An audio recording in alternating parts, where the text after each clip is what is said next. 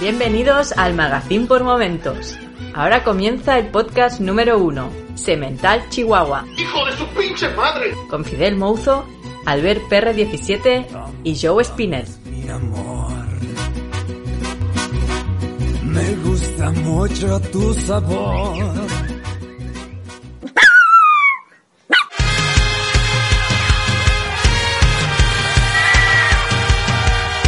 Cemental Chihuahua.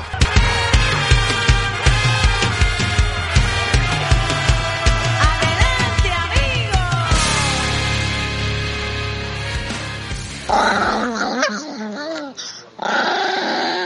Esto de grabar con el móvil, eh, hostia, un podcaster que no sabe grabar Sí. con el móvil, qué vergüenza. Sí, espera un segundo porque me he ido a conversación de ahora. Esto se habrá perdido de Twitch un minisegundo. Pero bueno, ya está, ya lo he. Se está emitiendo por ahí también. lo estoy emitiendo a la par, compartiendo el audio del navegador. A ver cómo, cómo queda esto. Ostras, que sabes de cosas, eh, tío. Hostia, eh, bueno, es que he pensado que es la forma más rápida para, porque después por esto puedes bajarte el audio de Twitter, pero hay que pedir el archivo de información de, de todo, de todos los documentos, y es un follón. Sí, porque, Venga. por- porque en un momento determinado esto lo tendremos que subir a iBox, tu plataforma, y la- cada día de más gente. Dos horas después. Toma, hijo, los auriculares guays tuyos con tres cables que tienen, tres Jagger, tres, eh, ¿cómo se llama? Sí, tres jacks. Iba a decir Jagger. Va- Vamos a ver cómo le explico a la gente de Twitch que está comentándose por ahí y decir, hola, hola, hola. Y Es un follón tan bestia, yo estoy temiendo, tal como está Twitter, en estos momentos vamos a reventarlo, ¿no? Claro. Vamos a hundirlo. ¿no? Hay cuatro trabajando y dice, hay unos cabrones que en estos momentos desde, desde Barcelona están intentando sabotear la aplicación, lo poco que funciona. Mira, y aparte están transcribiendo lo que hablamos, es maravilloso. Como transcribiendo, es que no, no lo tengo Eh, abierto. en, en- claro, en, en la pantalla de, de Twitter, Sí. en el navegador, cada vez que hablamos se va transcribiendo todo en texto. Joder. Joder. Sí, esto, es, esto es tremendo. Y aquí tenemos a, Matafi, tenemos a, a Juan Carlos, a Agustín Fraile, un saludazo, a, a Alberto López, eh, Luismi, el, el gran administrador de, del grupo de Telegram, Ostras, Ángel Ramos, eh, todo, todo el mundo, o sea, todo el mundo ha, ha madrugado mucho para, para ser un domingo, sí, sí, ¿no? sí.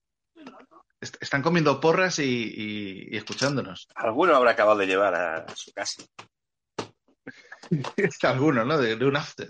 Sí, yo, yo, por ejemplo, he aprovechado eh, el fin de semana para grabar lo, lo mío, la viñeta y todo esto. Y ayer, pues, trasnoché un pelín. Entonces estoy como acabado de levantar, no os voy a engañar, estoy en el pijama sexy. Claro. Sí, sí, sí, sí. ¿A que estoy sexy, Cari? Uh, sí. Wow.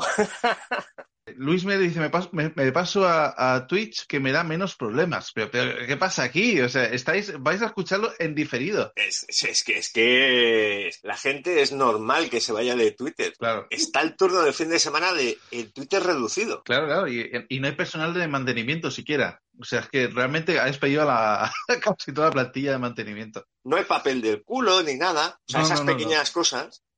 Eh, los vasos, los vasos para la fuente de agua. Eh, no ha venido el, de- el del vending.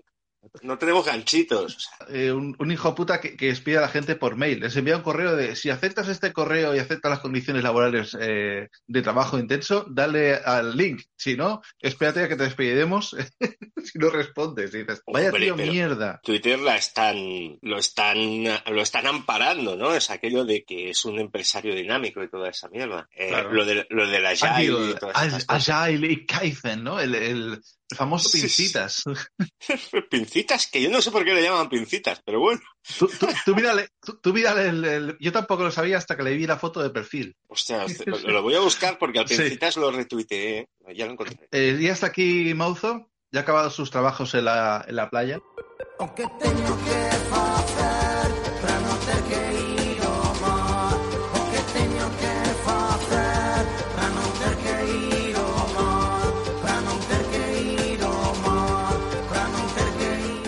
A ver, ya está. Ahora es confitrión. Vale, ahora hay que darle. eh, a ver, un momento. Invitarle a hablar. No, tendría que hablar. Habla. Tendría que autorizar el micro como, como he tenido que hacer Sí. yo, que es lo que me ha llevado un rato. Fideliño es joven. Sois unos perros de mierda. Sabiendo que me estaba dejando el hígado en las carreteras gallegas y, y- y empezáis ahí puntuales. Nunca empezamos puntuales, pues hoy hay que empezar puntual. Pero, pero, pero, ¿por qué Ha Fidel? sido por necesidad. ¿eh? Pero ¿por qué vas en bicicleta si a lo que vas se va en furgoneta? Ya, pero el problema está en que Oh. ya os lo expliqué ayer en la redacción, que aquí mi, mi compañero y yo somos de los sanos de verdad, de los que vamos a dar la, a hacer ejercicio y volvemos para casita. No a comernos los callos y, y beber cerveza. Claro. Pero Bueno, Sa- Sayuki, que, que está, que nos está viendo en, en Twitch, dice que ella, que la única cuenta social que tiene es la de Twitch y que la hizo por nosotros. Ahí. Pero que la de Twitter no tiene nada más, o sea. Y encima la hemos traicionado y estamos emitiendo en rediscusión en Twitch. O sea, Sí, pero, pero Sayuki tiene que saber que, que Twitter, mientras esté vivo, es la auténtica salud. claro. Además de verdad, o sea, Twitter ya... Mi expresión Sí, sí, favorita es a Twitter se va a odiar. Claro. Y te lo pasas de cojones porque hay odio por todas partes. Y ya habéis, supongo, Twitter, ya habéis comentado que ahora hay un poquito más de odio si vuelve a aceptar la invitación Trump, ¿no? No, no, claro, Trump ahora tiene, tiene eh, una- un acuerdo de exclusividad con la red social Trust, ¿no? Truth o algo así. Trust, trust. Ah, o sea, no quiere venir él. No puede. Ah, no puede. No, no puede porque la red es suya. Mejor, mejor. Déjalo ahí, que se quede ahí. Toma por A ver, ha entrado, ha entrado más gente aquí. Tenemos a, a Xavi Granda, eh, gran persona. Tenemos a Remy, también está por aquí. ¿Qué más? ¿Qué más? Ha entrado más gente, pues de Rebook, no sé si digo bien. Rafael Pérez también está por aquí oyendo. Eh, Jorchi o Giorgi. Radelón. Y hay mucha más gente más, o sea que sí, sí, está animando la cosa. Y un Dios saludazo a, a la gente de, de Twitch, está Catu Madway en Twitch diciendo que están haciendo la pinza Fidel. Sí, descarado. Descarado. Pero bueno. Por eso, por eso he empezado a grabar otra vez lineal, porque ya me estoy viendo con la, con la maleta en la puerta. Ah, os escuché, es- os escuché el otro día en el lineal, Mm. ¿no? El lineal ese de arreglar el mundo y Sí. tal. Y tú, tuve esa sensación de me la están pegando. Sí, es verdad, ¿eh? Joder. es verdad. En el único lineal donde me puse a hablar con política de alguien, con Spinel. Sí, sí, sí, sí. Hi- Sí, Hicimos sí, la clave, sí. ¿no? Hicimos ahí charla en profundidad. Mm. No, no, me cabreé, es aquello que mi mujer me decía. ¿Qué te pasa? Y digo, nada. Nada. Nada, dé- déjame que me voy a llorar a la cama. Nada. No pasa nada. Sí, sí. No te habrás discutido con tus amigos. ¿Qué amigos? ¿Esos? Ahora, ahora está con un sevillano. eh, Julián ha grabado con un, digo, Fidel, perdón, Sí. Ulo, como estoy yo. Fidel ha, ha grabado con un, con un señor sevillano muy majo también. Que, A mientras sea Fidel y no mi mujer, ya me va bien. bien, eso sí. Está- Sí, eso mejor. no está, ¿no? Ahora. Eh, a ver, eh, no. Ah, vale, no, no, pues no, entonces, no, pues, ahí- Sa- sa- Pero- Esto en que- entre nosotros que quede aquí, bueno, con los que están siguiendo esto por, por Twitter y por Twitch, que se auto, Claro. que se ha autoinvitado a cementar Chihuahua. Y que, y, y- Ah, sí, y- sí, y sí. que y que dice que ya está preparando el todo por algo que contará después Spinel, pero que ya lo está preparando él para ser el sustituto. ¿eh? Ostras, pero es que es filósofo. Se- pero es que se, O sea, se ha- eh, es- se of- se ofrece él, ¿eh? no es tenemos que andar nosotros haciendo casting, ya, ya tenemos los que se nos caen. Claro. Pero, pero Bueno. es que pasa, pasa una cosa. Estaremos hablando de aquello de hijos de la gran puta. Y llegará él, dice, como dijo Descartes, Claro. o Descartes, como dijo Descartes, no sé qué, no sé cuántos, y te quedas así y dices, ostras, me, me siento, ahora es la primera vez que me voy a sentir sucio. Mm. Es lo que tiene, eh, estamos hablando del mismo, ¿no? El señor eh, Juan. Sí, sí, sí, es ese. Sí, sí. Ese- Pues, viene alguien con estudios, tío, y yo me siento mal. Ya. Pero con estu- Mm. Que es doctor, ¿eh? Es doctor en filosofía, si no estoy No, equivocado. no, no, sí, sí, sí. Y fue profesor, pero últimamente ha abandonado el... Eso también tiene para un podcast, que ha abandonado el, el tema de educación. Eh, Ahora está más en, en tema administrativo de educación, pero, pero que ya no está en contacto con los alumnos, porque acaba lo pre eh, hasta con ella. y eso ya, no sé si con Fidel habrá comentado. Spam, spam. En línea se habla Ah, de eso. sí. oh, oh, oh, oh, oh. Vale, vale, vale. vale. Spam no, spoiler, perdón. Spam no, Spoiler. spoiler. Spam, spam si queréis hacer. Spam sería bueno, claro. Claro, claro. Hacemos spam, pero... Espacio publicitario, patrocinado por la Junta de Andalucía. Arsaquillo. Andalucía. Andalucía no es donde termina Europa, es donde empieza. Aquí fue ni más ni menos donde se inició el nuevo mundo. Tenemos mar, campo, nieve, desierto. Tenemos vaqueros y hasta soldados ingleses. Y tenemos arte, mucho arte.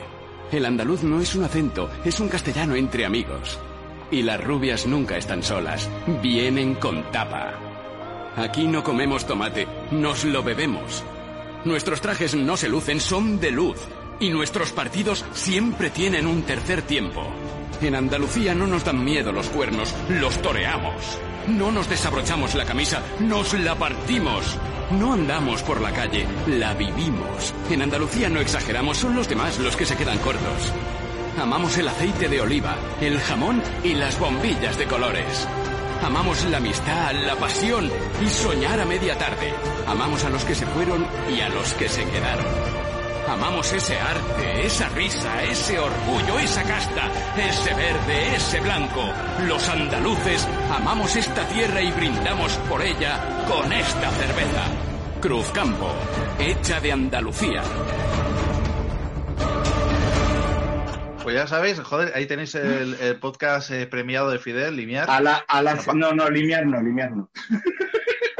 Limiar no ha tenido premios. No. Todo Déjalo. que sí, joder. De- del, equipo, del equipo ganador de un Ondas. Ah, eso sí. Mira, eh, ha entrado un señor más en Twitch, aviso, se llama Cajolín eh, Guay. Dice, epa, chicos, por fin en directo, os escucho en el curro, conduciendo trenes.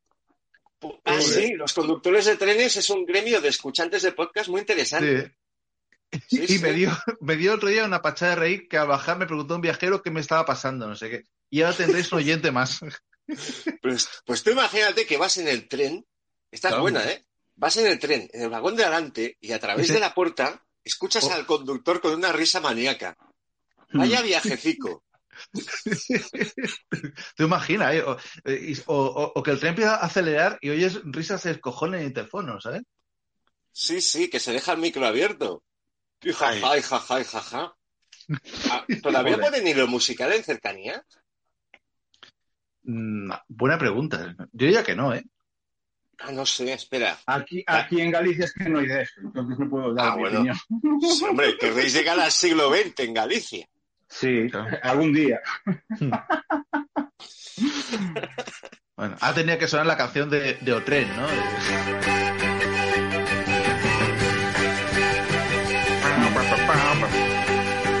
Pola beira do miño me leva e me leva polo meu camiño Rin vai andando pasiño a pasiño Pues nada, si queréis. Pues eh, mira, mira, no, no, eh, lo sí, tienes Fidel, mira. presenta, por favor. Segui- segui- seguimos teniendo en Galicia el mismo tren que cantaba, eh, este, ¿cómo era? El, el Dobarro, ahora no me acuerdo cómo se llama. Ah, eh, Andrés, Andrés Dobarro. Andrés Obarro, sí. Andrés Dobarro. Pues seguimos teniendo el mismo tren casi. O sea que, bueno, mejor estoy sacando un poco, pero bueno. yo, iba, yo iba a Ferrol desde Coruña, que por autopista tardas como media horita, iba en tren y tardábamos más de hora y media. Bueno, Ya. Joder, joder. Y es más, eh, eso no, es- eso no sé si sigue pasando, pero ese tren pasaba por Betanzos, llegaba a Betanzos a una, a una estación que se llamaba Betanzos sin festa, llegaba a esa estación y según entraba salía marcha atrás. Es decir, iba a propósito de estación, no de paso, no. Llegaba a la estación, volvía hacia atrás y continuaba. Ah, bien, O sea, pero un tren marcha atrás, el Sí, sí, sí. conductor saca la cabeza por la ventanilla, como cuando aparcas chulo.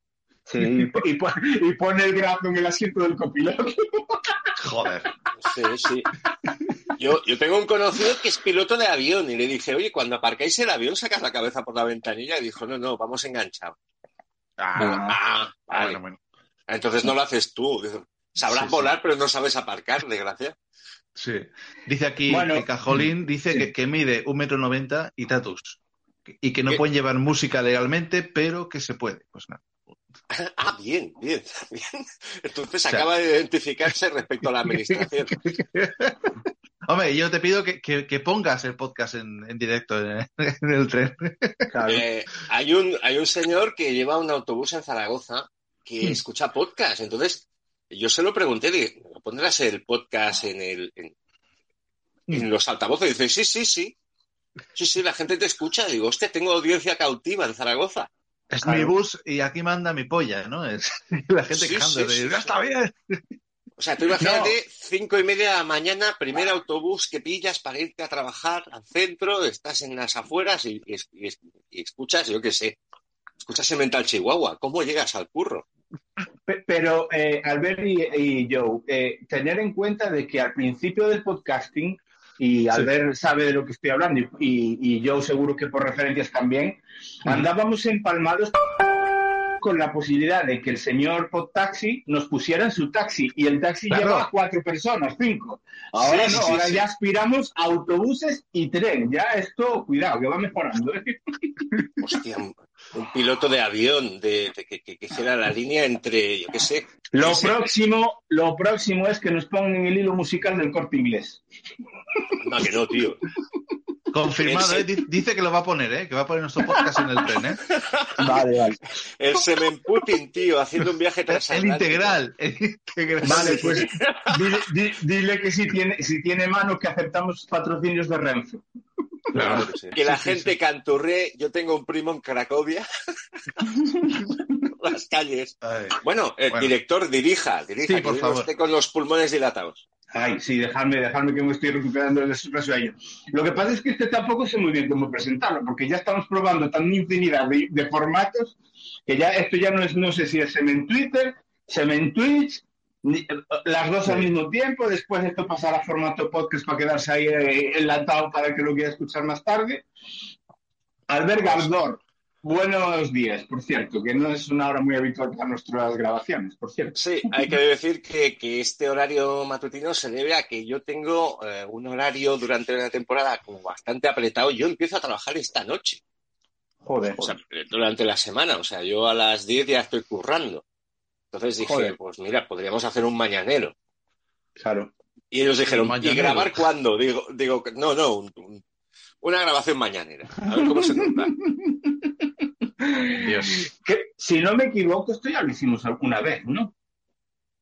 Sí. Y, y- y diría que, y diría que más temprano todavía. No sé si habíamos quedado a las 10 de la mañana, una cosa así. Hace dos años, a lo mejor, un año y medio, una cosa así, pero juraría que ya grabamos una vez muy temprano. Sí, yo creo que sí, ¿eh? Una vez así tempranillo, sí, pero no somos animales de tarde, de noche, ¿no? A ver, nosotros eh, tenemos una cierta experiencia grabando mucho. Supongo que habremos, a- casi todos los horarios habremos hecho ya, ¿no? De grabar, de- aunque sean otras cosas, ¿no? Sí, lo que pasa es que te voy a decir una cosa, Albert. Si yo trabajara por la noche, ya os iba a decir que os iban a dar mucho por el culo. lo, lo tuyo sí que es voluntad. A ver. te digo que... Yo Claro, mi tío. récord, mi récord personal, y esto es una batallita, ¿eh? Mi récord personal es ponerme a grabar un domingo, en plan urgencia, porque había que sacar el contenido en otro, en otro podcast. Había que sacar el contenido. Empezamos a grabar el domingo hacia las nueve y acabamos a las cinco y media de la mañana, tiempo suficiente para que yo cogiera y me pudiera llegar al trabajo. O sea, me fui con la noche en blanco. Dios.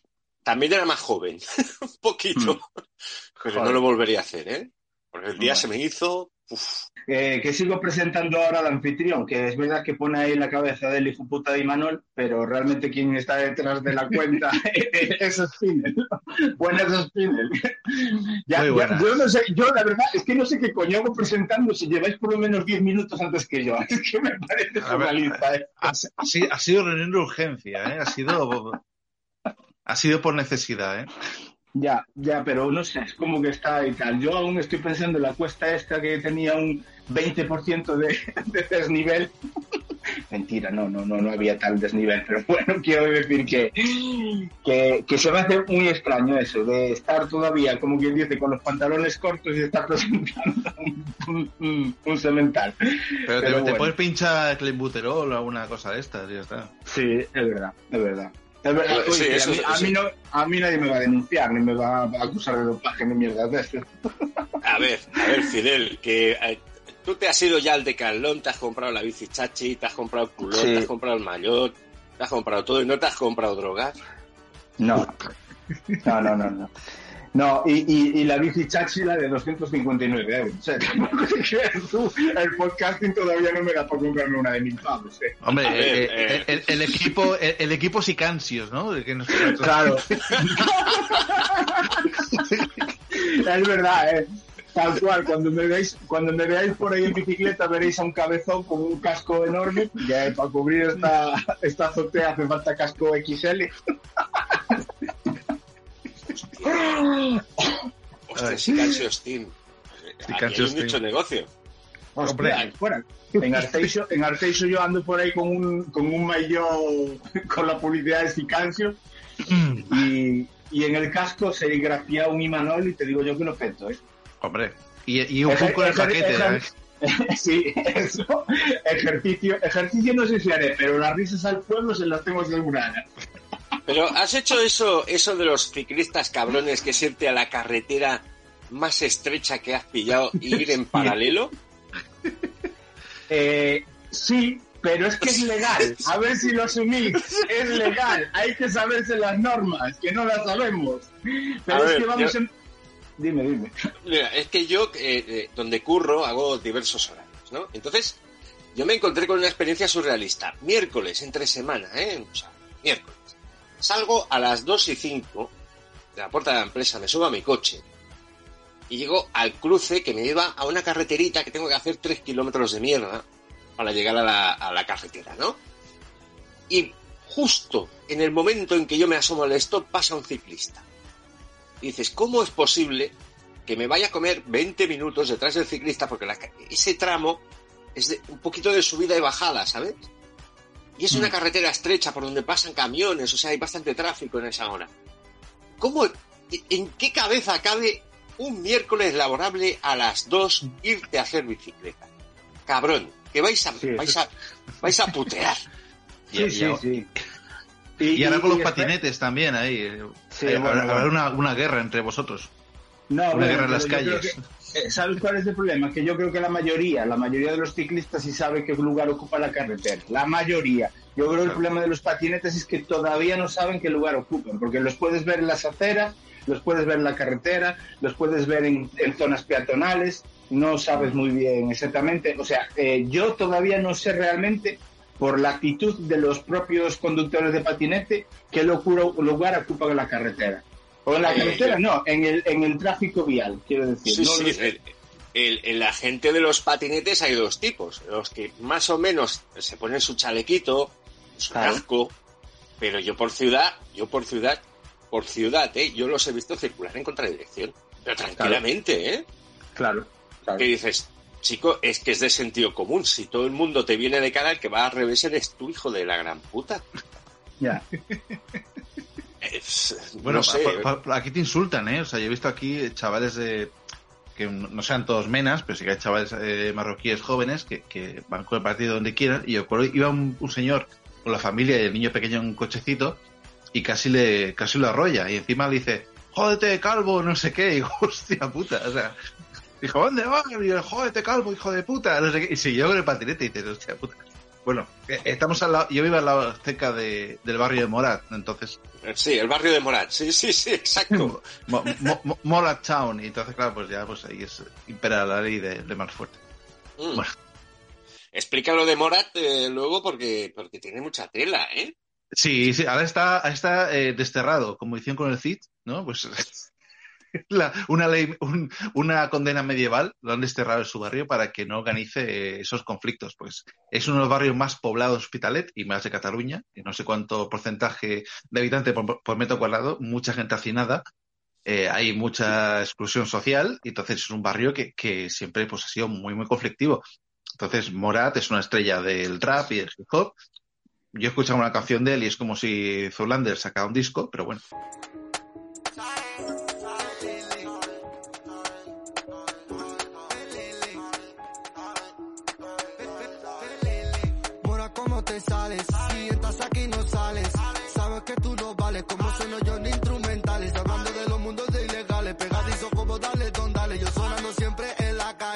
40 principales, cuatro guitarristas, 17 que tiene orquesta, para hacer un tema que no suena ni en la fiesta. Yo hago mi escritura, fumando unos de verdura, tus dos meses duras, tú estás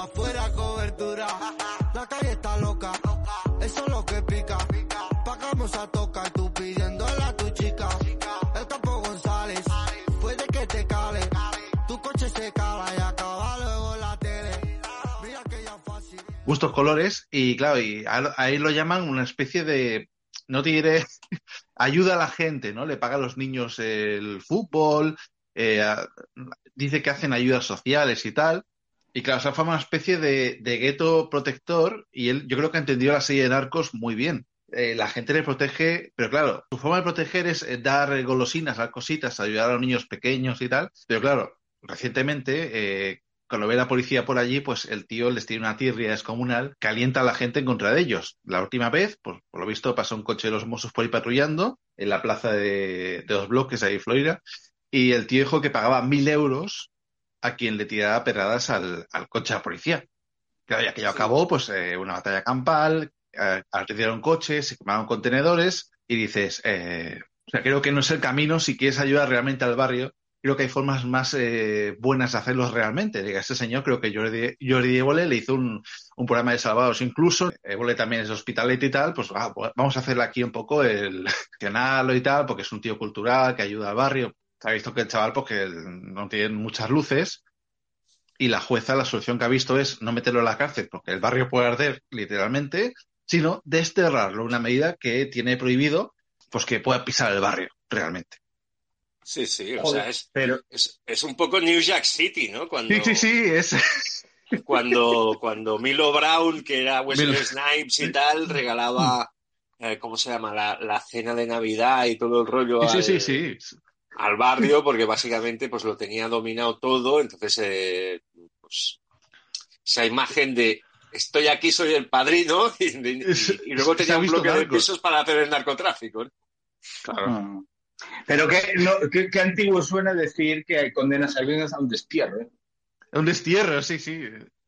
Yo creo que la jueza lo ha hecho con la mejor intención de decir, si este tío lo meto Sí. en la cárcel, eh, a- arde, la, a- arde el barrio. Sí, no, no, es verdad. Su- Supongo que lo que es la pena en sí será un alejamiento o algo así, pero realmente sí, sí, es un destierro como era en, en todo- con todas las letras, vamos. Pero bueno, que suena como de otra época. No, no, sí, sí. Pero bueno, yo que cojo el. Yo también trabajo el- por la zona de Cornellá y he visto shows en el metro. Vamos, o sea, un, un tutor de, un tutor de esos de menores estar acompañados y estos peleándose con otro que ya está en la cárcel, allí a grito pelado en el metro y la gente acojonada. ¡Estáis muertos! No, no os mato porque vais con el tutor, que si no, ¿sabes? Y los chavales marroquíes ahí dándole besitos al, al expreso, ¿sabes? O sea que. Joder. Y otro día, haciéndose a las 6 de la tarde, un tío se hacía un cubata en, en el andén. O sea, dejó un charcazo ahí, el tío con el Valentine se hacía un cubatilla y su vida no se atrevió a decir nada. Sí, eh, creo que si no me equivoco, en esencia había un cállate ya, hijo de puta, y después Y un, otro y un gente mini grande. gente, un Eso mini es, gente grande, sí. Eso es, eso es.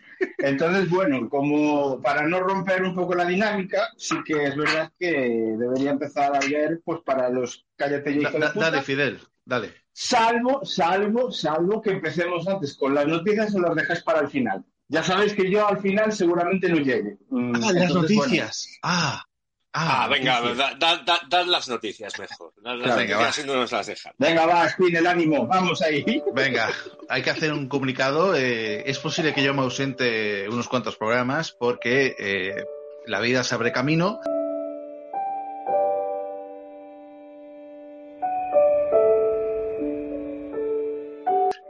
Y.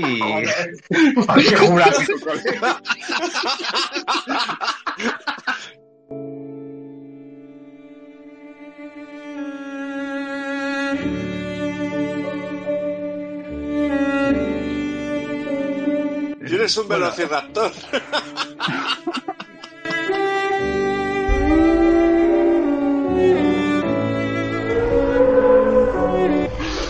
digamos que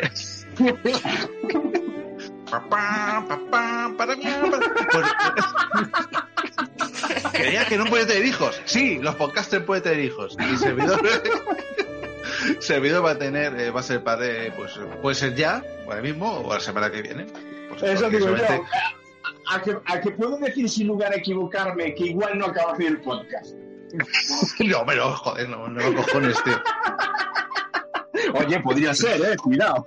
Pero bueno, Pues eso, que ya pasada la treintena y voy a ser padre. eh, Así es la vida, así lo impone la- el mundo laboral y, y bueno, y ta- y también la vida personal, claramente. Pero bueno, que vamos a ser padres en, en breve y que, bueno, que Cemental Chihuahua pues eh, continuará. Yo si puedo en alguno pues apareceré. Mm, Si me toca cambiar pañales o lo que sea, pues no. Pero que, jolín, que aquí los, los señores pues eh, siguen y con algunos invitados especiales que ellos ya irán mm, pues revelando.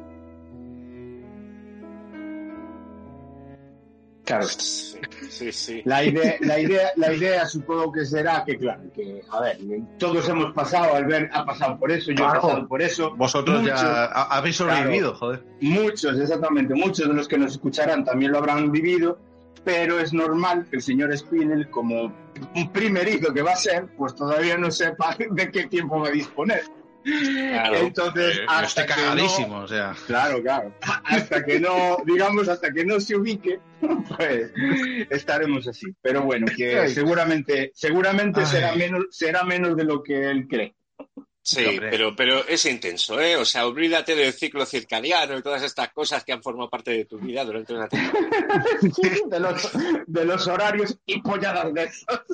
Hombre, hay, Sí, hay sí. gen- hay gen- hay gente que duerme, hay niños que duermen, ¿no? Dicen, ay, mi niño me, duerme toda, me duerme toda la noche. Y de joder, pues. Eh, No, no, no. sí, ya, Te diré- no, sí, pero no es el primer día, ¿eh, chato? O sea, No, no, no, eso sí es verdad. Bueno, pero yo creo que el primer día ni él va a dormir solo con esa tensión, te quiero decir. No es por agobiarlo, eh, ni mucho menos, pero nosotros cuando ya estábamos en casa, la primera noche que nuestra hija durmió del tirón, yo creo que hasta la despertábamos para ver que estuviera viva, porque no nos lo creíamos. Eso pasa, ¿eh? Eso pasa. Pero bueno, en fin, que seguro que va a salir todo bien y eso es lo importante, que, que, que sea toda una experiencia positiva, Spin. Por lo menos es mi, es mi deseo. Sí, sí, sí, que vaya todo rápido, mm, tal, o sea, pero bueno, ya hemos hecho curso eh, de preparación. y que vaya todo rápido y que llegue rápido los 18, ¿no? Ay, pero bueno, que, que no lo... mm, eso ya, con Fidel, ya eh, guárdame un limiar de esos para hablar de, de, de lo, bien- lo fácil que te pone la natalidad hoy en día. No, no, no, no, no. Ya hablar- ha- ha- hablaremos, hablaremos y contaré mi experiencia, ¿eh? Y contaré mi experiencia con la tuya y contrapondremos para ver. Y, para hombre, ver. y- y con Albert también. que, que ahí- ah, no, también. pues, pero hay que ponerse Hacemos un, un, un limiar chihuahua.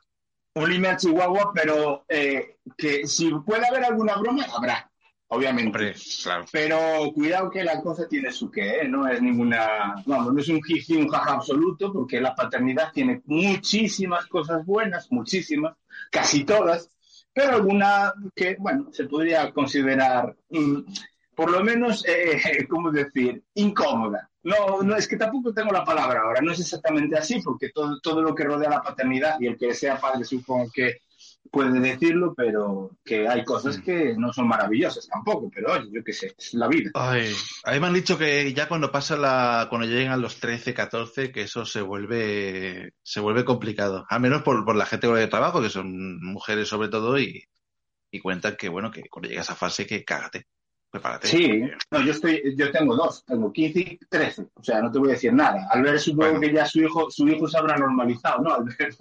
sí, a- él, siempre, él siempre ha sido muy tranquilo, pero la edad del pavo existe. Sí. La edad del Y- pavo y- existe. Es recordar vuestra propia vida. O sea, Sí, Claro, sí, claro. sí, sí. o sea, no. No, no, no, sí, y yo te digo, si, si yo no me acordara de eso, a las mías ya las había estrangulado. O sea, Joder. pero bueno, venga, siga- sigamos, que no es el tema. Eso, eso en el línea, eso en el línea. Pero cállate ya, hijo de la gran puta, que eres tontísimo. Cállate, hijo Pero de puta. tontísimo, tío. ¡Cállate, hijo de puta!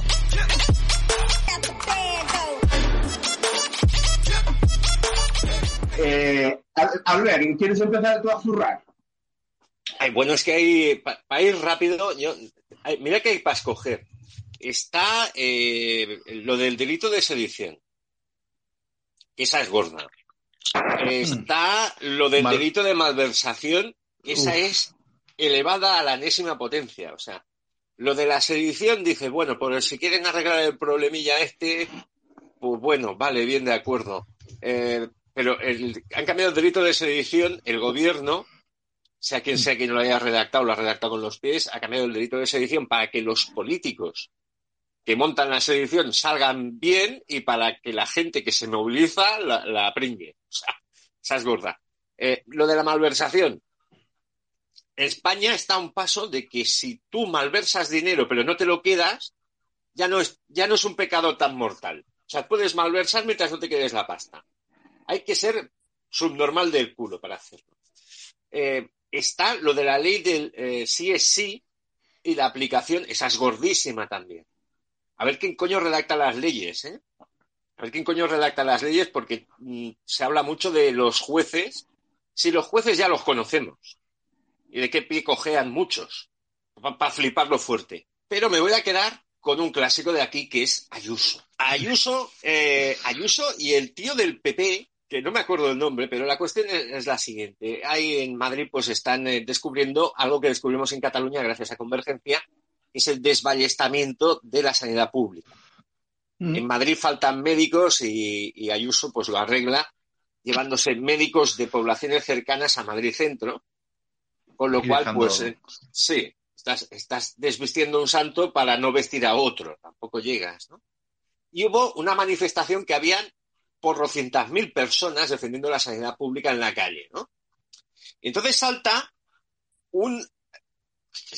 Es que no tengo ni adjetivo, ¿no? A estas horas no se me pasa por la cabeza. Salta uno del PP y dice, la manifestación ha sido un fracaso porque no llega al 1% de la población. Bien, cállate ya, tonto el culo, muy fuerte. O sea, hay una foto que aquello parece cuando España ganó el Mundial. o sea, gente había, gente había porrón, y para ser domingo, pues ya ni te cuento, y tal, y, y es aquello de, has tirado una bomba de humo y te ha quedado como la puta mierda, has quedado como un tonto, bobo.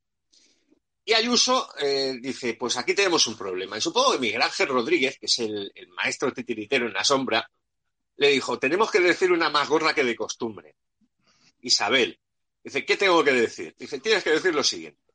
Pedro Sánchez quiere acabar con la monarquía y hacer una república federal. Como diciendo, uff, lo quiere subvertir todo y llevarnos al caos. Y claro, tú te lees el término república federal y no te suena mal, que es lo que ha ocurrido. Mucha gente, incluso de derechas, ha dicho, pues no sería tan mala idea. O sea, Ayuso, yo no sé si este caso de la sanidad pública la va a erosionar. La sanidad pública eh, no es música celestial, es lo que vive la gente. Mucha gente está en... O sea, si tú te pones malo de algo, te tienes que ir a la sanidad pública. Entonces, es un problema grave, es un problema diario, es un problema que no te puede afectar a ti, pero puede afectar a alguien que conoces, a alguien que trabaja contigo, a quien sea, y se ha metido en un jardín impresionante. Pero eso de tapar con, con otra cosa los problemas, se tendría que medir. Lo tendrían que medir, porque ha dicho una soplapollez como bastante importante, muy extemporánea y francamente absurda. O sea, Isabel, no sé hasta qué punto eh, ella mide las cosas o, o repite como un loro. Yo me temo que es lo segundo. Pero quien le lleva la estrategia de Isabel la última semana la ha cagado fuerte. Teniendo, además, teniendo en juego las cosas que os he dicho, ¿no? La sedición, la malversación y la ley del sí es sí, que es un desastre de cojones del amigo Pipe. Pero de cojones. Impresionante. Y bueno, este es, este es mi primer lanzamiento. En, en espera de llegar al tema, tema del día. Ay, bueno, recordemos que de, de Madrid sea la primera que tiene eh, menos gasto sanitario eh, de España, pero la segunda es Cataluña. Es que, Sí, sí, sí, sí, sí, sí. O sea, la, la primera eh, ha sido 7.000 muertos en residencia sin derecho a acceder a un hospital y la segunda ha sido Cataluña con 6.000. O sea, es que eh, es un melón que mucha gente se olvida y dice, es que vamos a la par. Es que vamos a la par. Es, es Eh, alucinante. Lo, el melón, el melón, es que, eh, ¿te acuerdas que tú y yo hablamos también, abrimos melones en el lineal, verdad? Sí, sí, sí, pero, sí, sí. Pero el melón, el melón es que yo creo, y me vais a, a, a lo mejor habrá alguien que piense que estoy exagerando, pero el problema, ¿sabes cuál es? Que, que la sanidad está mal en toda España porque todas las Claro. comunidades autónomas están minusvalorando o rebajando la sanidad pública. Todas. ¿Cuál es la diferencia entre Ayuso y el, el resto? Que Ayuso no se ha escondido y Ayuso sí que está promoviendo un modelo más de priva- privado que el público. Entonces, las hostias le han caído directamente a Ayuso porque es la que más en ese aspecto se está exponiendo.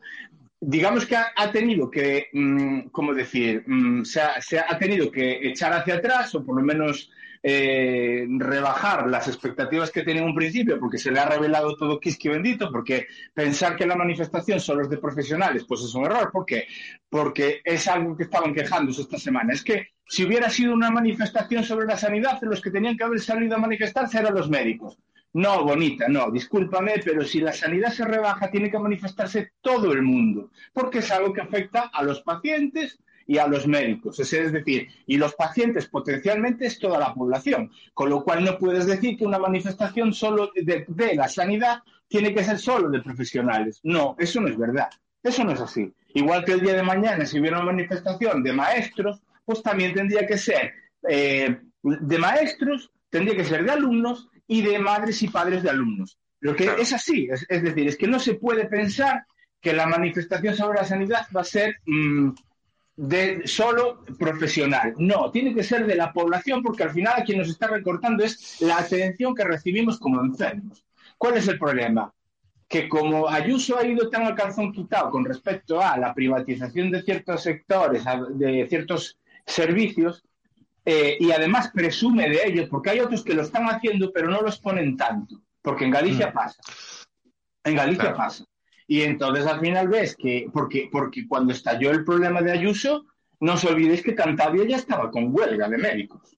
Es decir, es que es un problema general de las comunidades autónomas que tienen transferidas unas competencias que lo que están haciendo es, por gastar menos, privatizar y hacer menos eficaces y menos, y menos bueno, pues ma- ma- menos de lo que tenía que ser, atender al enfermo como se merece. Porque al final es lo que se habla siempre, cuando uno privatiza, alguien quiere llevarse su trozo del pastel. Y Claro. para, para salir más barato, tiene que salir perdiendo a alguien. Y en el caso de la sanidad, pierden los profesionales y los pacientes. Pero solo Madrid no tiene ese problema, lo tiene toda España. Punto. He hablado. Sí, sí. No, no, no, sí, sí, sí. Bueno, y el PNV, eh, el País Vasco también tuvo lo suyo ante la pandemia y demás, y reinó el silencio y la omertà. Y a veces que están haciendo un apaño también, de que van a hacer un- una rebaja también del tema de gastos sociales o algo así. Lo leí otro día y me dejó como, de, ¿pero ¿qué, qué están haciendo? Pero bueno, Claro. en fin. Mm, Es así. En fin, más. Más, eh, bueno, por mi parte, bueno, un saludito a, a la FIFA por, eh, y al presidente de la FIFA de que se ha coronado, que chapó por él ahí. eh, y, a- y, Mm. Bud- y Budweiser también, ¿no? Que habían invertido no sé cuántos millones de, de dólares eh, por distribuir la birra en el mundial. Y han dicho ahora los, los catarí que te vi que, que no, que, que, que ahí no se bebe. Todo por culo. Y sobre, to- y sobre todo eh, infantino es, ¿no? ¿Cómo es? Es Sí, infantil. infantino, infantino. Sí. Ay, que, Que el- que- que que es el infantil pobre- y yo, bueno, sí, también. No, no, es infantino, sí. El tema, el tema está en que el pobrecito dice que comprende la- las persecuciones a ciertos sectores porque él en su juventud, eh, como era pelirrojo, también sufrió acoso. Madre Hijo de puta, po- po- po- poco acoso recibiste, cabrón. Recibido más, perro. Madre que lo parió. Es verdad que lo- los pelirrojos son muy piosos, ¿eh? Hostia, hostia, hostia, hostia. Podemos abrir ese melón. Escuchemos. Pablo, Pablo Motos, en el hormiguero, conquista, conquista al mundo entero. Con su simpatía y su buen rollo, viva la alegría con tus compañeros, haciéndonos felices, que guay el hormiguero. Las pelirrojas no, las pelirrojas son graciosas, pero los pelirrojos son unos, unos indeseables. A ver, no, no, lleguemos, no lleguemos a eso de que los pelirrojos no tienen alma. Es que no la tienen, cojones. Infantino es un ejemplo. Pero en, en Galicia hay mucho es pelirrojo, calvo, ¿no? o sea, este, en el fondo está vacilando. Dice, yo es que era, yo, yo soy pelirrojo. No, tú eres, eres de Claro. los míos. Pero tú sabes por qué. porque como recibió tanto bullying y sabía que era por el color del pelo, se lo arrancó a tirones. Ah, ahí a los Hellraiser, ahí. Claro. Sí, parece un poco cenovita de la vida. Le faltan los clavos. Va a ser Pinhead, pero bueno. Ya, pero bueno, sobre todo, sobre todo ese comentario que hizo con respecto a que Europa no estaba para dar eh, eh, recomendaciones ni consejos a nadie por no sé cuántos años de cultura, no sé.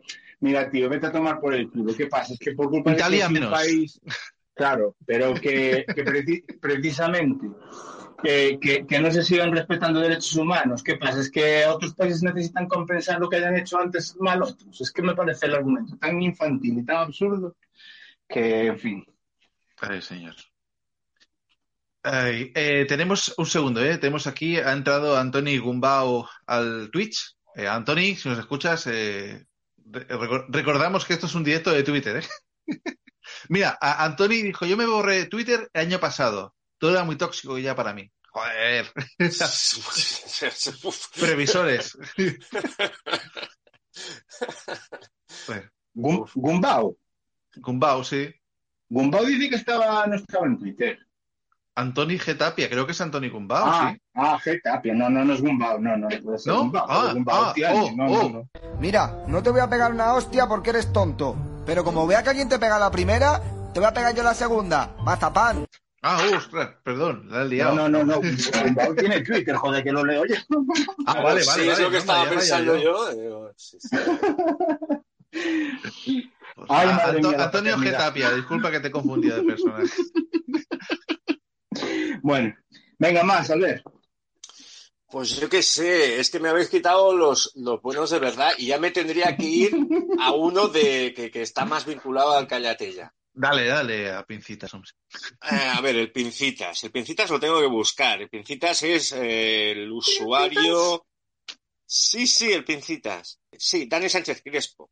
Al hilo de lo que está pasando en Twitter. Salta el pavo y dice: Elon Musk te puede caer bien malo regulinchis, pero está haciendo un trabajo de agile, de marketing y de no sé qué, o sea, términos que Elon Musk está haciendo algo muy interesante desde un punto de vista de tech management y agile y no sé qué. O sea, que Elon está haciendo eso de eh, llegar a la empresa y sacudir, sacudirla, porque, y cito textualmente, Twitter era una empresa estructurada inmovilista que perdía dinero. Elon viene con una cultura hacker, ágil, de dormir en el suelo mientras levantas la empresa. Atención a lo que está diciendo, ¿eh? Ya. dormir en el suelo mientras levantas la empresa como si fuera la cosa más natural y obvia del mundo. Dice, nótese que no digo que esto sea bueno ni malo, es y punto. Vale, bien, Dani. Eh, Musk se pasó meses durmiendo en el suelo de Tesla. Musk se pasó meses durmiendo en el suelo de Tesla como si Musk estuviera ensamblando coches en la cadena de montaje. En fin. Como si Musk hubiera empezado en un garaje, que esa es una famosa leyenda que corre por ahí. Dice, no, es que Musk empezó desde cero. Una polla. Eh, es conocido que papá de Musk tenía una empresa, eh, no, una empresa no, una mina de, de esmeraldas. Sí, eh, Sí. de eso lo- luego, luego lo haremos también, porque ahí hay un poco de media, media verdad. Entonces, eh, a mí lo que me preocupa es que Dani, que no parece mala gente, le llaman el pincitas porque la foto de perfil es que eh, en la melena, eh, pues supongo que su hija o quien sea una niña, le está poniendo pinzas, pinzas de tender la ropa, ¿no? Bien, el, el pincitas no parece mala gente, no parece mala gente, pero ojo con el discurso del pincitas, que te tienes que poner a trabajar para reventar y que se ha llegado más y se ha cargado a de la empresa yo qué sé, me parece que se ha cargado al 70% de la empresa. Entre los que despidió. Sí, sí. Entre los que despidió y los que le han dicho que se vaya a tomar por el culo, porque esto es lo que ha ocurrido, quedan, en Twitter quedan cuatro y cabo, ¿no? Entonces, que Dani Sánchez Crespo, que insisto, que a mí no me parece un animal, ni un retrasado, ni nada de esto, o sea, que, eh, un tío así diga, no, no, si es que hay que trabajar y, quedarse a dormir en un saco de dormir en la empresa si hace falta. Es que hay casos de este. Daniel es la parte buena de un montón de zumbaos que están aplaudiendo con las orejas que echen a la gente a la puta calle. ¿Qué os pensáis, mamarrachos, porque el señor Jack Dorsey, que era propietario de Twitter, tenía a la gente para regar, yo qué sé, las plantas y para eh, eh, ¿cómo te lo diría yo? Para hacer grafitis en las paredes y para jugar al futbolín, que Jack Dorsey era subnormal. Jack Dorsey ha vendido la empresa por 44 mil millones de dólares. Algo sabría lo que estaba haciendo. No. Elon Musk no es el baluarte del ultracapitalismo moderno y efectivo. Elon Musk es otra cosa. Y ya cuando lleguemos al, al tema principal, os explicaré algo que leí ayer que me tiene fascinado al respecto de todo esto. Pero tened cuidado, bobos de los cojones, porque el, el- el- ¿cómo te lo diría? Todo esto que dice el Dani, ¿no? Del agile y del net hacking y tal, eso es papel mojado. Lo importante es el gestioning. Gestioning del die a die. y eso lo tiene, lo lleva el. El, el, Kaizen Sosé, hijo de puta. pues. Sí, sí, sí, sí. So- sobre todo pensar, pensar que una empresa como Twitter, porque es lo que daban a entender estos más radicales hablando de que la plantilla estaba sobredimensionada. Una plantilla normalmente sobredimensionada puede estar a lo mejor en un 5%, pero no en un 50 ni en un 60. Eh, Vamos a ver, es que si estaba toda esa gente trabajando, toda esa gente estaría realizando una función que a pesar de que más pueda pensar que pueda llegar a funcionar, porque igual es verdad, oye, si hacer los, los ajustes necesarios, podría llegar a futuro a tener una reducción de plantilla, pero eso pasaría en todos los trabajos. Tú que defiendes a más cobrando 1.200 euros todos los meses. Claro. Hablo a- al que sale ahí diciendo es que más es un... eh, a mí lo que me jode de este tipo de personajes, que ya pasó en su momento con, con Steve Jobs y gente de este estilo, es el, el punto mesiánico que le quiere dar mucha gente. Y además se, le, se lo quieren dar cuando el, el punto de más es más de destrucción de la sociedad tal como la tenemos, más que mejorarla. Porque yo, ya lo hablamos, me parece que en Cemento Chihuahua una vez, me revienta mucho las narices ver como gente de este estilo, y eso sale un poquito en la peli de No mires arriba, porque en el fondo es a lo que vamos. La casta empresarial que defiendo, que representa, es, ve como una oportunidad de negocio terraformar Marte, por ejemplo, a través de contratación de SpaceX o de lo que sea, y la investigación que vaya por ahí, más que a lo mejor coger y estar, por lo que se dice, de cuidar el planeta que tenemos, porque es en el que vivimos. Pe- Pero es que van por ahí los tiros. Y no es, yo creo que eso sí que es, eso no es conspiración, eso es la realidad que se está viendo todos los días. ¿eh? Sí, sí. eh, eh, si os parece, saltamos ya al, al gente grande. Mini, ¿no? Mini, sí. mi- mini Sí, gente sí. grande. Sí, pues sí, no, habiendo no. saltado de sección, si me permitís, voy a decir una cosa. Dale. Uno de los oyentes de Semental Chihuahua es Ferranet. Ferranet eh, lo, lo habéis visto mucho por Twitter y tal. Sí. Yo interactúo bastante con él. Ferranet dio la definición de lo que está pasando y es tan gordo como lo siguiente. Elon Musk ha comprado un juguete de 44 mil millones de dólares y lo está manejando como tal. En dos semanas ha hecho uh, lo que ha hecho. Eh, y 44 mil millones de dólares es difícil de que te hagas a la idea de lo que es en realidad. O sea, es una cifra absurda, eh, inenarrable. O sea, no, no, o sea, lo dices y te parece mucha pasta, pero en realidad no lo tienes en la cabeza. 44 mil millones de dólares para que lo entendamos todos rápido. Elon Musk a todas las personas de este planeta, a todas, todas las personas de este planeta le puede firmar un cheque de 5 millones de dólares. ¿Qué os parece? Joder, hostias, no lo había pensado así. O algo así por el estilo. Escuchemos la voz de los super tacañones. Como bien han detectado nuestros oyentes, el cálculo de los 5 millones de dólares por habitante del planeta es erróneo. Son 5,5 dólares. Lo sentimos, los miembros de Semental calculan aún en pesetas. Eh, o sea, no sé si las matemáticas son así acertadas, pero bueno, sí que, que- que le puede dar un, montón de pasta a, a un montón de gente. Y lo puede invertir en un montón de cosas. 44 mil millones de dólares igual te dan para coger y decir, me voy a coger y voy a garantizar, yo qué sé, eh, el suministro de agua para todas las personas. De... Igual te sale hasta más barato. Es, es una cantidad absurda que le ha servido para comprar Twitter. Y ahora os lo voy a- a convertir de otra manera. Los 5 millones de dólares por persona, pongamos la cifra, ¿vosotros creéis que lo va a recuperar aunque todo el planeta se ponga en Twitter? ¿De verdad? aunque los 8 mil millones entráramos en Twitter, ¿de verdad? ¿Podríamos, ¿podría él recuperar la pasta? ¿Nosotros generaríamos suficiente dinero como para darle 44 mil millones de dólares a través de una red social? No, o sea, es economía irreal. Y, aquí entramos en lo que yo querría comentar. En la economía real significa que este hombre ha pedido 13 mil millones a bancos, que es una pasada. O sea, llegar tú a la oficina de un banco y decir, buenas, quiero un, che- un cheque por 13 mil millones y que te lo den debe ser la hostia. ¿eh? Y, y con tiempo límite, ¿eh? que le puso al final la- eh, los sueños de Twitter. O sea, eh, fue a pedir un crédito y vete a saber el crédito que- a qué intereses los tiene que pagar. Los bancos no son gilipollas, menos cuando se vuelven gilipollas y te hunden el sistema financiero internacional haciendo una burbuja, ¿no? Pero los bancos son como todos, los del capitalismo salvaje. ¿Me voy a esperar 5 o 10 años a que me devuelva Elon el crédito? No. Voy a coger el crédito de Elon. Si me ha pedido 13.000, me va a devolver entre 15 y 16.000 probablemente. Pues voy a, coger y, y voy a hacer bonos. Voy a partirlo en piezas. Y esas piezas las voy a vender. Y entonces voy a vender una pieza de mil millones de dólares a quien me la compre, diciendo, a ver, eh, de estos mil millones de dólares a ti te va a rentar un 10%. ¿Vale? El banco está vendiendo el crédito con un descuento del 10% por piezas. Por lo tanto, tú compras algo que te va a rentar un 10. Al vender el banco, inmediatamente, pues eh, sí, ha perdido un 10% de una operación que ya ha podido cerrar en, eh, rápido y esto significa que hay bonus y cosas así para los que lo han hecho.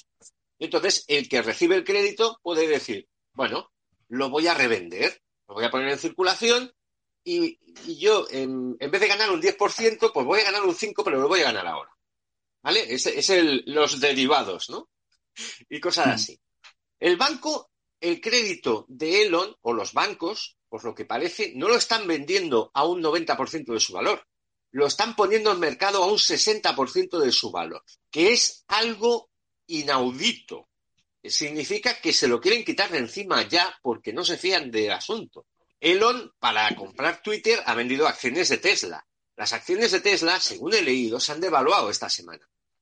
Las acciones de Tesla tienen algo encima, que es que es un activo que mucha gente considera eh, inflado, considera dudoso. O sea, las acciones de Tesla es eh, de verdad, de verdad lo que hace rico a Elon Musk no son los Teslas que venden, sino que la acción de Tesla tiene un valor descomunal y es lo que utiliza para negociar. Y eso, hasta donde yo llego, que no soy economista, es lo que hacía la gente de la empresa Enron. Enron, cuando se hundió, fue el ensayo general para el hundimiento del mercado inmobiliario. Enron no tenía valor por lo que facturaba, tenía valor la acción de Enron porque parecía que fuera la polla. O sea, esto es economía, digamos, tangible. Esto es lo que está pasando de verdad. Las pajas neoliberales o ultracapitalistas y todo el rollo os las hacéis en otro rincón porque la gente que maneja la pasta y que tiene que cobrar y que tiene que vender, eh, igual está un poco preocupada. O sea, el hecho de que tú en- eh, abras Twitter y la aplicación funcione no significa que no pase nada. Pero, pero vamos a ver, es verdad que es lo que dices tú. Si, si, si el reparto de los 44 mil millones entre la población mundial eh, daría para esa cantidad indecente y que posiblemente ninguno de los que estamos ahora mismo haciendo esto y escuchando vamos a ganar en la vida. Bueno, di- dirá alguno de los que nos oye, oye, bueno, habla por ti. Bueno, yo posiblemente no lo Porque no trabajas lo suficiente. Eso es, eso es. Eh, claro, en el momento en el que está diciendo que va a cobrar un fijo al mes, claro, un fijo al mes es cierto que si, eh, imagínate, con que el 10 o el 20 o el 30% de la gente que está en Twitter pagara los 8 dólares al mes, eh, es una recaudación importante. Obviamente, ni de broma va a recaudar lo que ha invertido. Más Es allá que los de 8 pues, dólares al mes ya no lo puede hacer, porque lo hizo durante un día y la gente pagó 8 dólares y se registró con nombres falsos, se le dieron el verificado. Esa es gorda. Pero, O sea, pero hubo alguien, forma. Claro, hubo alguien que se registró a nombre de una empresa farmacéutica, hizo Sí. un tuit diciendo que iba a regalar la insulina. El resultado es que se cayó en bolsa. Sí, sí, sí. O sea, ojo Mm, con el sí, verificado incluso- y los 8 pavos.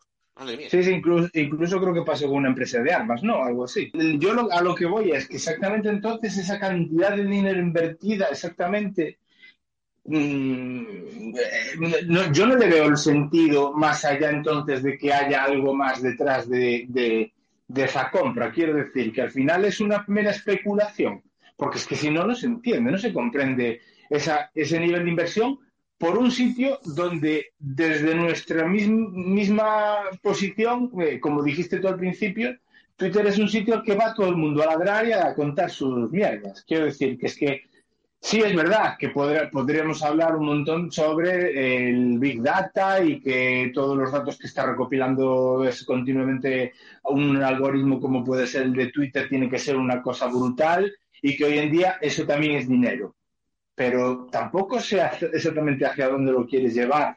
Y sobre todo, y sobre todo ver este tipo de eh, actitudes que tiene con respecto a decir que es un altavoz cuando lo que quiere es más o menos encauzar, digamos, una corriente de opinión hacia una posición ideológica en concreto, por lo que ve, por lo que ve. Entonces, tampoco, tampoco acabo de entender muy bien el movimiento, porque es que no, yo no lo entiendo. vamos. A ver, si quiere convertir Twitter en Parler 2.0, Hmm. lo va a tener complicadico. Lo va a tener muy complicadico, porque el Parler, Parler, eh, en Parler la gente se reunía para hacer el bestia. Entonces, yo me acuerdo del primer día que entra Elon Musk y el grupo de subnormales, que no tiene otra palabra, eh, que dijo, ahora ya hay libertad. Y, y empezó a escribir, por ejemplo, el Sassel, el de los videojuegos, escribió aquel tuit de nigger, nigger, nigger, nigger, negrata, negrata, negrata. ¿Qué ocurrió? Que le suspendieron la cuenta. Por gilipollas. O sea, ha habido como una sensación de, uff, ahora vamos a ir a Twitter a atacar a los progres. Como si los progres, me puedo incluir yo allí, nos fuéramos a aguantar las gilipolleces mucho. Amigos. O sea, eh, o sea eh, si hay alguno que está pensando, dice, "Bueno, me voy a ir a buscar al PR este de los cojones y le voy a pegar una troleada, me podéis lamer los huevos. ¿De acuerdo? Eh, esto no va a ocurrir. Y de hecho, una de las cagadas de Elon, una de las múltiples cagadas de Elon fue cuando despidió, llegó y dijo, tú, tú, tú, tú, a la puta calle. Y tal. ¿Sabes a quién despidió? El, el retrasado. A la gente que tenía que llenar un informe federal obligatorio que pide la Administración de los Estados Unidos acerca de la privacidad de usuarios.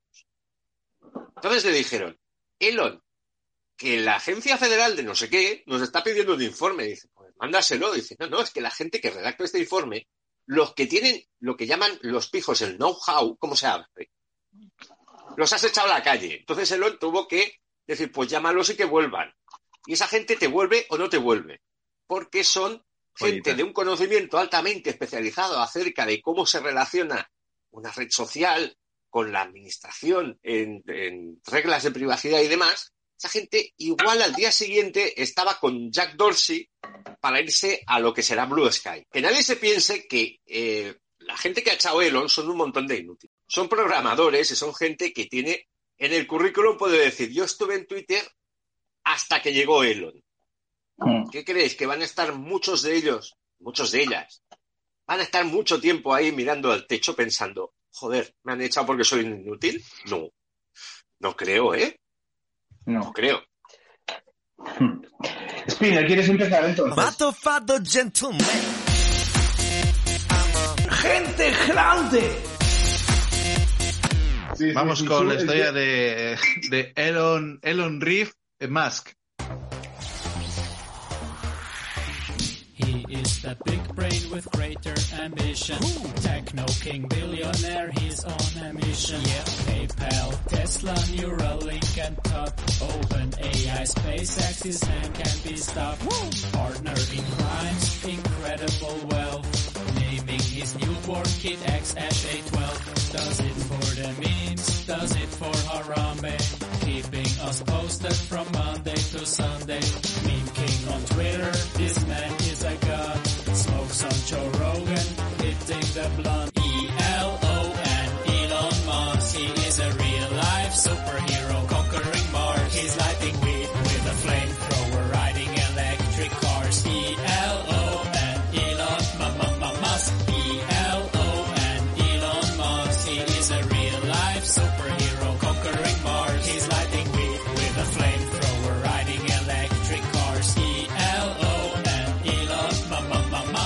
Tiene dos hermanos, tiene un hermano, un hermano más que se llama Kimball Musk, que también tiene para de comer aparte, llamado Los Sombreros, pues iba con sombrero vaquero.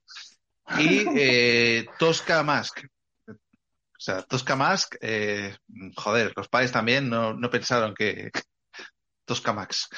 Bueno, eh, pues nada, ese señor, eh, nacido el 28 de junio de año 71 en Sudáfrica, eh, su padre es sudafricano blanco, dedicado a la venta de inmuebles y también a la ingeniería, y su madre es una experta en nutrición y modelo canarí. El padre sí que tiene, es copropietario de una mina de esmeraldas, pero está en Zambia cerca del lago Tanganica o como se llame. Tiene una especie de participaciones. Y Musk dijo que eh, es verdad que en su infancia tenían tanta pasta en casa que a veces no podían cerrar ni la caja fuerte. Sí, sí. O sea, eh, papá Errol, Errol Musk, eh, es un señor eh, bastante crudo, bastante estricto, mm, violento, fue mal- eh, maltrató a su madre también, y en cuanto pudieron pirarse los hijos se fueron por patas. O sea, en el año 79 ya para escapar de los, mal- los malos tratos que le daba su marido, pues eh, su, su madre se divorció y se mudó a Durban y acordaron una especie de, bueno, custodia compartida más o menos. De hecho, Elon, eh, su padre es muy orgulloso porque recuerda como el pequeño Elon cogía los trenes solos de noche para ir volver de la madre a casa del padre y viceversa. Y eh, siempre lo, Elon siempre ha contado que él siempre tenido maltrato por parte de los compañeros y decidió, como hizo Putin también en su momento, tomar clases de karate, judo, lucha y a los 16 años pues pegó un estirón a los 180, a un metro ochenta y ya empezó a defenderse y a dar eh, hostias. Creció en una casa grande de la hostia, o sea, familia rica, mm, tenía mucha pasta y tal, y desde siempre ya le interesó un poco lo que era la tecnología. A los nueve años tuvo su primer ordenador personal. Nada mal, o sea, sinceramente, eh, el tío, pues, mm, digamos que él reconoce que su educación la hicieron primero los libros, la informática y luego sus padres. A ver, a los nueve años con el ordenador personal supongo que estaría jugando el Match Day en el Spectrum. Sí, algo así, o como el 64 o el Amstrad, alguna mierda así Sí, tendría, sí. ¿no? Y nada, su padre dice que él fue duro, él fue un padre muy estricto, que su palabra era la ley, ¿no? Pero bueno, por lo que sabemos, era más que eso. O sea, la vida en casa de los Musk debe ser bastante jodida, sinceramente. Digamos que llega ya la pubertad, llega a los 18 años, eh, ya es una persona mayor, los- la época es la más dura de apartheid, y él dice que los cojones que se va a apuntar a, a hacer la mili allí. Entonces, que con una maleta llena de sueños y demás, junto con sus hermanos, se piró a Canadá a vivir con la madre. Dijo, los cojones paso a estar aquí. Esto fue en el 89.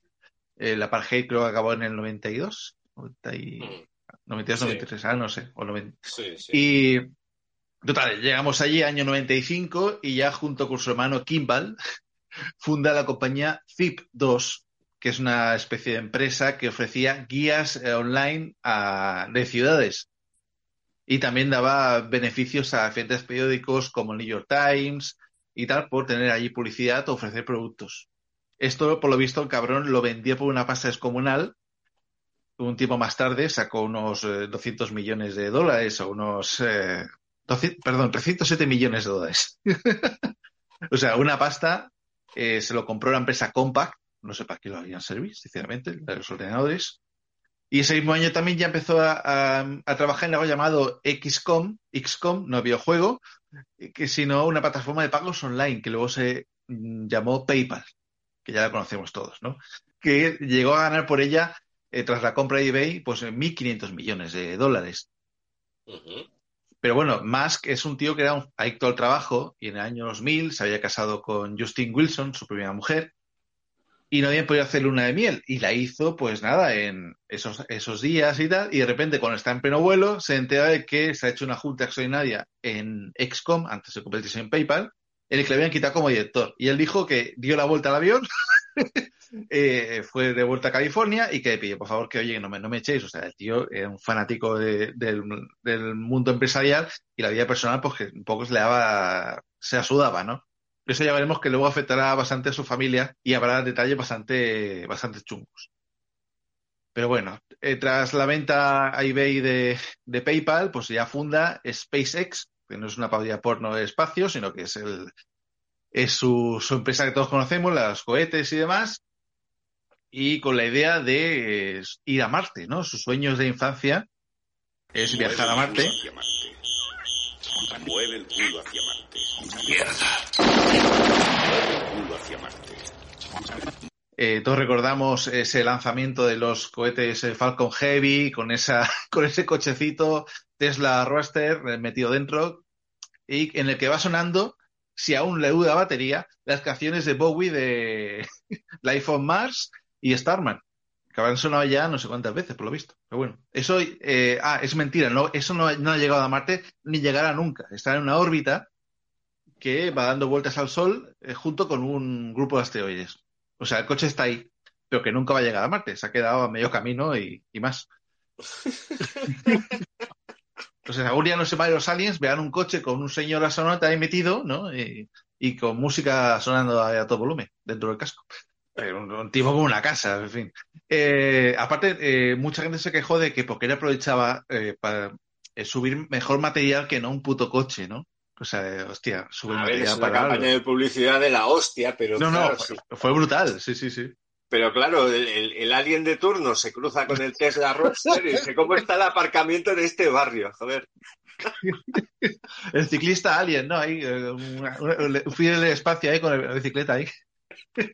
Starlink es la empresa que nació a partir de SpaceX, una red de Internet por satélite, en principio a bajo coste y demás, y con baja, baja latencia, una banda ancha bastante interesante. De hecho, el tío lo ofreció gratuitamente allí en el conflicto de Ucrania. Actualmente dicen que también está fallando un poco porque no prometía Internet ilimitado y han visto que no. Van a hacer una, un- una, una franja de datos determinada y hasta ahí puede gastar. Ya veremos cómo va el tema de Starlink.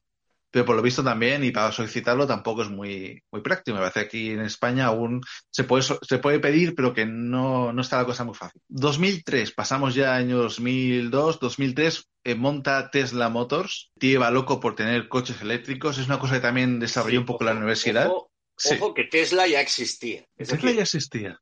Tesla, hasta donde yo llego a saber, él eh, se une a- a- Mm. al proyecto y lo impulsa. Qué hijo puta. Pues que decía, no, es que mi sueño era llamarlo Tesla, no sé qué, porque yo soy fanático de Tesla. Y así. Bueno, la cuestión, eh, Tesla, eh, Tesla tiene mucha fama, Tesla. Tesla es aquello que cuando, eh, digamos que el mercado del coche eléctrico es, es el futuro del automóvil, a menos que la pila de hidrógeno funcione y ningún coche que choque se convierta en una especie de minibomba nuclear, ¿no? Sí, sí. Pero eh, Tesla eh, es el, el gran caballo de batalla eh, empresarial de, de Elon Musk y Tesla ya desde hace años, hace bastantes años, en relación a lo joven que es el proyecto, está en lo que comentaba antes, ¿no? Que la acción de Tesla tiene un valor que probablemente esté inflado, porque es aquello de Tesla es el- la punta de lanza de la tecnología. Básicamente la gente está apostando a que Tesla será capaz de, por ejemplo, eh, hacer mejores baterías, a conseguir mayor autonomía, conseguir que, que los coches pues eh, sean totalmente autónomos. El coche autónomo para, para conductor habitual es un mercado, pero el, el- realmente los vehículos autónomos, el mercado que van a tener, mercado importante, lo que puede ser revolucionario, es que el transporte de mercancías por carretera sea autónomo. Sí. Ese es, en fin, ese es el auténtico negocio, porque si tú te compras un coche para no conducirlo, a muchísima gente no es que le dé yuyu, es que tú te hay mucha gente que le gusta conducir. ¿Vale? Entonces, comprarte un coche que te conduzca mm, es contraproducente, porque para no conducir, tú te pillas el transporte público o otra idea que hay es generar coches autónomos que tú puedas llamar y decirle, oye, a las 6 de la mañana lo quiero en la puerta de mi casa para que me lleve. Claro. ¿Vale? El auténtico caballo de batalla del, del transporte autónomo es otro. Es el transporte de mercancías. Eh, resumiendo, Tesla, sí, su- suena mucho y tal, pero eh, ojo con Tesla porque Tesla puede ser también una burbuja. Bueno, estábamos en Tesla Motors, como comentó Albert, o sea, eh, sí que es verdad que puede haber más humo de lo que de lo que realmente hay en referente a Tesla. Hay un proyecto, un camión que lleva ya varios años, que se había presentado una imagen del prototipo, pero desapareció el mapa, no se sabía más. un camión bastante grande, eléctrico también. Eh, a nivel laboral, eh, hay una jueza de California que también denunció a Musk por haber violado las leyes laborales, amenazar por amenazar a los empleados que no se que no montaran sindicatos. o sea, Sí, sí, sí, sí. y luego Suena hay la- mucho a. Jeff Bezos también en eso, ¿eh? Sí, sí, sí, sí. Eh, Tal, tal para cual. el Jeff Bezos en, en Amazon va a despedir a 10.000 personas. No sé si lo sabéis, noticia de esta semana.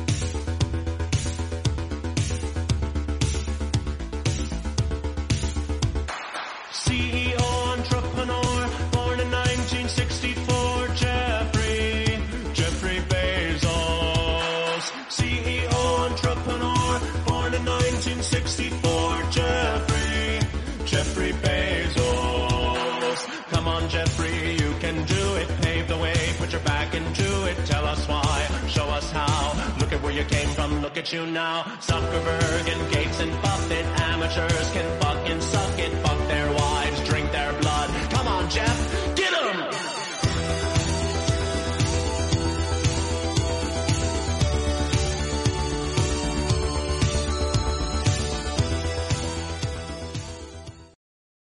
Jeff Bezos el de cohete Sí. polla. Sí. Esto, pero es- esto eh, por, por los sellos anillos, esto por los sellos anillos, para pagar los sellos anillos. Sí, alguien lo ha dicho también. Sí. Pero es que os voy a decir una, os voy a decir una cosa, es que lo- lo, eh, bueno, no quiero desviar el tema, estamos hablando de más, pero el- solo voy a hacer mi aportación sobre ese particular. El que diga que esa serie está mal o es mala, es que es un hijo de puta. Ya está, podemos ir a otra cosa. Fidel, por Dios. No tienen corazón, no tienen alma, no tienen nada. Fuera, sigamos con más. Eh, a ver, a ver, entre tú y yo, yo la he visto, más o menos me ha gustado, pero los pelosos, por Dios, que no salgan más. Los pelos. Va, es que ya, no va, va- ya va a salir solo la acompañante del extraño, el resto ya se ha quedado Claro. ahí. Había que darle un contexto, joder, no puede aparecer así porque así. Bueno, es igual, no, no.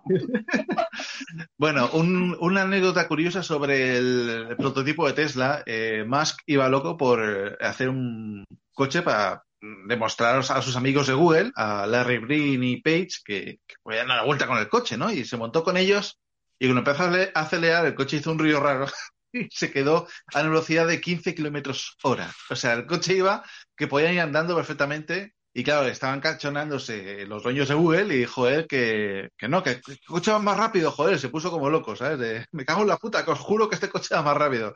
Porque iban dentro que parecía un coche de caballos. En fin. El tío, el tío iba que no, que hasta, hasta los cojones. Pero bueno, ahí sigue Tesla y sí que es verdad que es una marca que bueno, se va metiendo coches. Yo conozco a un caso de un señor que, que le vino un vuelco en su vida por una ruptura de relación y lo que iba a invertir en una casa, pues se compró un Tesla. O sea, A ver, o sea que, eh, Tesla, verdad- Tesla, eh, están vendiendo Teslas.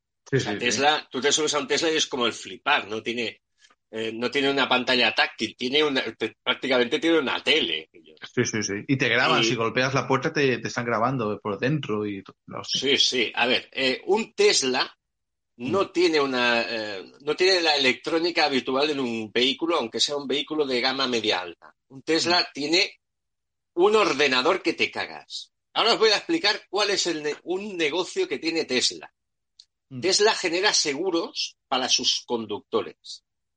Entonces, cuando vosotros contratáis un seguro, os hacen una serie de preguntas. ¿De acuerdo? Es, eh, por las preguntas que os hacen, Mm, salen una serie de parámetros y te ajustan el precio. sí. Tesla, a través del ordenador que llevan los coches, obtiene una serie de datos Mm. Mucho más completos y pueden lanzar se- eh, ofertas de seguro con precios más ajustados que nadie.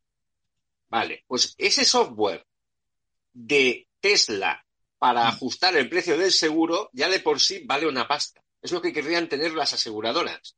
Claro. ¿Para qué? Para hacer, ah, por ejemplo, eh, un conductor de 50 años eh, casado con un hijo mayor de edad que no comparte coche, es, eh, que conduce de esta manera, que hace este kilometraje, que respeta las leyes de tráfico, que no, que no corre y tal, eso tiene un precio. Y un conductor de 18 años que se acaba de sacar el, el carné y que le gusta pisar tendrá otro precio, pero es que eh, Tesla llega a tener ese conocimiento. Puede hacer unas estadísticas descomunales. Ese es uno de los negocios de Tesla. En cuanto al vehículo en sí, tiene fama de que tú te compras un Tesla y el primer mes lo flipas, pero como tengas un algo, luego también lo flipas. Porque el vehículo de asistencia de Tesla es un Ford, no es un Tesla. Claro. ¿Entendéis el concepto, no? Sí, sí, que no hay, que te dan un coche normal y te, ya está, o sea, y el tiempo que tardes ahí te, te jodes. A ver, por experiencia propia, si tú te compras un Tesla en la provincia de Barcelona, en según qué zona de la provincia de Barcelona, y se te rompe el parabrisas, el taller adecuado de Tesla para cambiarte el parabrisas no está en la provincia de Barcelona, en tu zona. Está, probablemente te tengas que ir a la provincia de Girona a cambiarte el parabrisas. Ese es uno de los problemas de Tesla. Y Tesla tiene muy mala puntuación en lo que es control de calidad. Control de calidad no, no significa que el coche se vaya a estropear a las dos semanas. Que puede ocurrir. No, no, hay gente que se ha quejado de que espacios muy abiertos en juntas y cosas que... Exacto. Es la calidad percibida. Subirte y decir, hostia, aquí hay un hueco en mi tablero, en el, tabl- en el tablier hay un hueco que puedo tirar un bolígrafo. o sea, ojo, cuidado. Para el palillo, para los dientes. Bueno, aparte también el, el tema de instalación, o sea, tú requieres un, un garaje que tenga una toma de electricidad y esto es una comunidad de vecinos, tienes que pedir permiso a la comunidad para hacer una toma de corrientes de tu casa hasta el, tu plaza de garaje. O sea, esto es si vives en un bloque, ¿no? Pero si vives en una casa normal no, no pasa nada, esto es ideal. Sí, si sí, tienes un chalecito, pues ya está, fantástico. Pero si vives en un bloque de vecinos y quieres comprarte un Tesla, eh, primero habla con, el presidente de la comunidad, con el administrador, y dice, oye, nos toca hacer un perforar aquí, hacer un agujeraco desde mi casa, ¿no? Hasta, hasta el garaje. A ver, yo, yo trabajé en una empresa que era muy divertido porque el jefe y su señora Mm. tenían Teslas. Entonces, eh, claro, la empresa era grande y ellos tenían su plaza de parking y en la plaza de parking tenían los cargadores. Sí. Yo siempre me pregunté, ¿por qué vienen los dos cada uno en su coche? es un poco el género tonto, ¿no? Sí. O sea, pero bueno, la cuestión es esa, ¿no? Que, que el- el- sí, si tú tienes una casa o la posibilidad de acceder a un aparcamiento donde puedas montar tu, tu cargador y no te lo toque nadie, es una cosa y otra si vives en un piso. Pero eso no es, no es un problema de Tesla, digamos que es un problema de, de- de una adaptación a una nueva tecnología.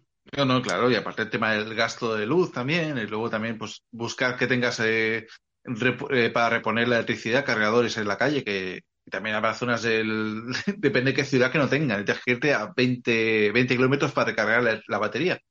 No, aquí en España, por ejemplo, se lo han montado muy bien para que no puedas cargar tu coche eléctrico prácticamente en ningún sitio. En la ciudad donde vivo yo, que somos, somos 60, no, pon 70.000, hay dos puntos de carga en la ciudad Mm. solo. O sea, es, es como triste y lamentable. Claro. En mi, en mi pueblo mm, somos de, en el ayuntamiento somos 33.000 personas. Punto de carga de coche eléctrico público en la calle, ni uno. Joder. Y estamos hablando de un, un polígono industrial. Ujú. Posiblemente, quiero pensar que, por ejemplo, algo tan referencial o, o importante como es Inditex, dentro de sus Claro. propios aparcamientos sí tendrán puntos Hombre, de carga. Quiero Amancio. Amancio tendrá, digo yo. No, no, no, además Tesla- que los edificios, los edificios que se están construyendo nuevos dentro del polígono son todos de estos sostenibles, que tienen iluminación, paneles Ah. solares, bueno, esto es la, la puta hostia, vamos, son, ver los edificios por la noche literalmente parecen naves espaciales, ¿sabes? No creo que le tengan nada que envidiar a edificios que se estén haciendo, pues imaginaros, en Silicon Valley o mierdas de ese estilo, os lo puedo Sí, garantizar. sí, sí, sí. Un día, un día si queréis os mando fotos porque la verdad es que son espectaculares. Pero lo que es público, y es lo que eh, uno de los defectos que siempre yo he achacado al tema de, de los vehículos eléctricos, es que se está hablando mucho de que la gente tiene que cambiarse a- al vehículo eléctrico cuando yo no sé qué tanto por ciento del parque automóvil duerme en la calle. Entonces, si duerme en la calle, ese coche no tiene puntos de carga. Si no hay puntos de carga, es inviable hoy en día el coche eléctrico. Y tanto. Y no, y no podemos crear un punto de carga por cada coche que está en la calle aparcado. Es que es, que es, un- es una dinámica eh, que para revertirla, yo, la, yo ahora mismo la veo imposible. Ahora mismo la veo imposible. No es imposible porque es el futuro. O sea, el futuro, lo- Toyota, por ejemplo, eh, tengo entendido de que tiene destinado ya la- toda la producción a híbrido o eléctrico. Ah, Pero es que el híbrido es distinto. Ya, eh, no, no, el híbrido, eh, el híbrido es el paso intermedio y acabará por ser eléctrico. Lo que pasa es que para ser eléctrico eh, tiene que haber un cambio de mentalidad muy grande, eh, político, económico, incluso social. Sí, sí, sí, el pero futuro sí. es eléctrico, es así de claro. Que sí, que sí. Si, si yo soy el primero en que yo querría contribuir, digamos, entre comillas, a, la a le- a evitar la emisión de gases a través de un coche eléctrico, lo que pasa es que ni económicamente ni logísticamente yo ahora mismo no lo puedo permitir. Primero por el precio de los coches eléctricos y segundo por lo que te digo. Yo particularmente mi coche muere, duerme fuera. ¿Dónde cargo yo el coche? Si, no, si, si el propio, eh, si la propia administración no, no está eh, hablando con las empresas para decirles poner puntos de carga.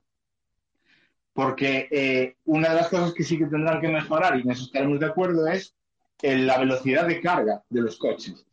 Porque si tú vas de- en un desplazamiento de 600 kilómetros, igual si tienes un coche Gunshot eléctrico de estos de 70.000 euros o, o 60.000, igual haces los 600 kilómetros, pero si no, no, no los puedes hacer. Ya, pero Y- y el co- eh, y el coche los no tarda- 600 kilómetros sería el límite haciendo una conducción, digamos, defensiva. Claro. Eh, o sea, en, en realidad tienes que cargar el coche, porque tú Claro. te puedes ir, yo qué sé, Madrid-Barcelona y 600 kilómetros. Sí, vale, bien de acuerdo, pero luego eh, tienes que ir por... Es que, que entrar en Madrid, casco urbano, circunvalaciones, todo el rollo ese que consume más, consume más y tal. O sea, en realidad, aunque el, el- te diga, el fabricante te diga, tienes 600 kilómetros de autonomía, no te fías. No tienes que fiarte, tienes que cargarlo por en medio. Y Sí, como dice- dices tú, sí. eh, en un coche, digamos que de confianza, dices, lo cargo en un sitio intermedio y me paro a comer un bocadillo o me tomo un café.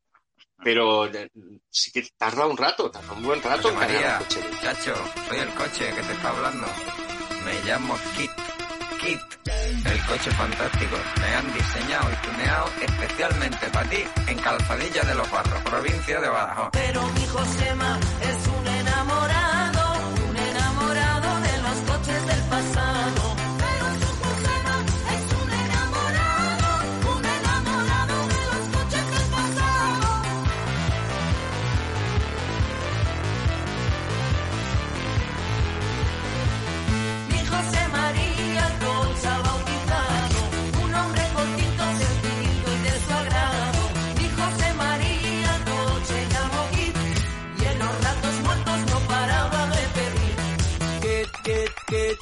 Un bote de Brumel. Kit, Kit, Kit, Delta sin boquilla. Kit, Kit, Kit, Oliva gazpacha. Kit, Kit, Kit, tráeme Farmatín. Pero mi Josema es un enamorado, un enamorado de los coches del pasado.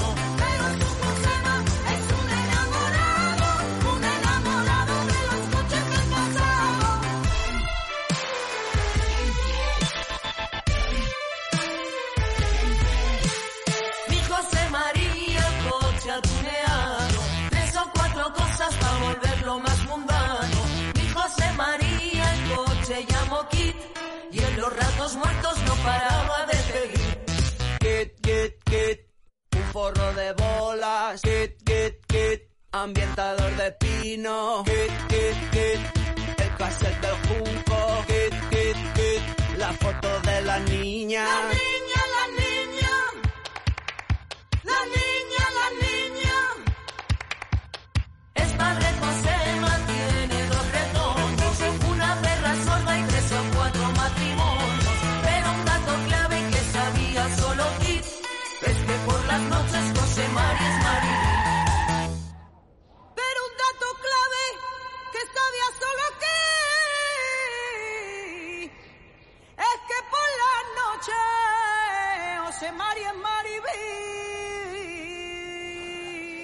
Eh, lo que os decía de Tesla, Tesla, eh, la acción sobrevalorada porque eh, hay como una especie de convencimiento espiritual de que Tesla va a inventar una, una batería de carga mega rápida y cosas así por el estilo.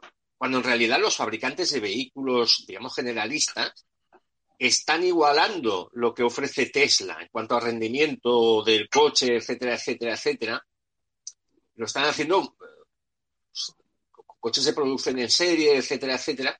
O sea, Tesla, digamos que es, es como comprarte un iPhone. Claro. Te puedes comprar un, un Volkswagen eléctrico o un Audi eléctrico y, y- y te irá igual que un Tesla. No, no llevará las pijadas ni, ni será tan mega diseñado, pero por ejemplo, eh, yo creo que la calidad percibida del interior de un Audi, por decirlo algo, es, será superior a de un Tesla, por lo que se dice. Sí. Así que, No, no, no. eh, claro, eh, es eso de eh, me he comprado un Tesla, no suena igual a me he comprado un Audi eléctrico. O me he comprado un Volkswagen eléctrico. O me he comprado un Seat eléctrico. No suena igual, es lo que Ay, Bueno, aquí dice Benjamín Alonso, dice Tesla, estos son los que blindan las baterías para que no puedan repararlas. Sí, Claro, sí, sí. Ahí Sí, está sí. el business. claro.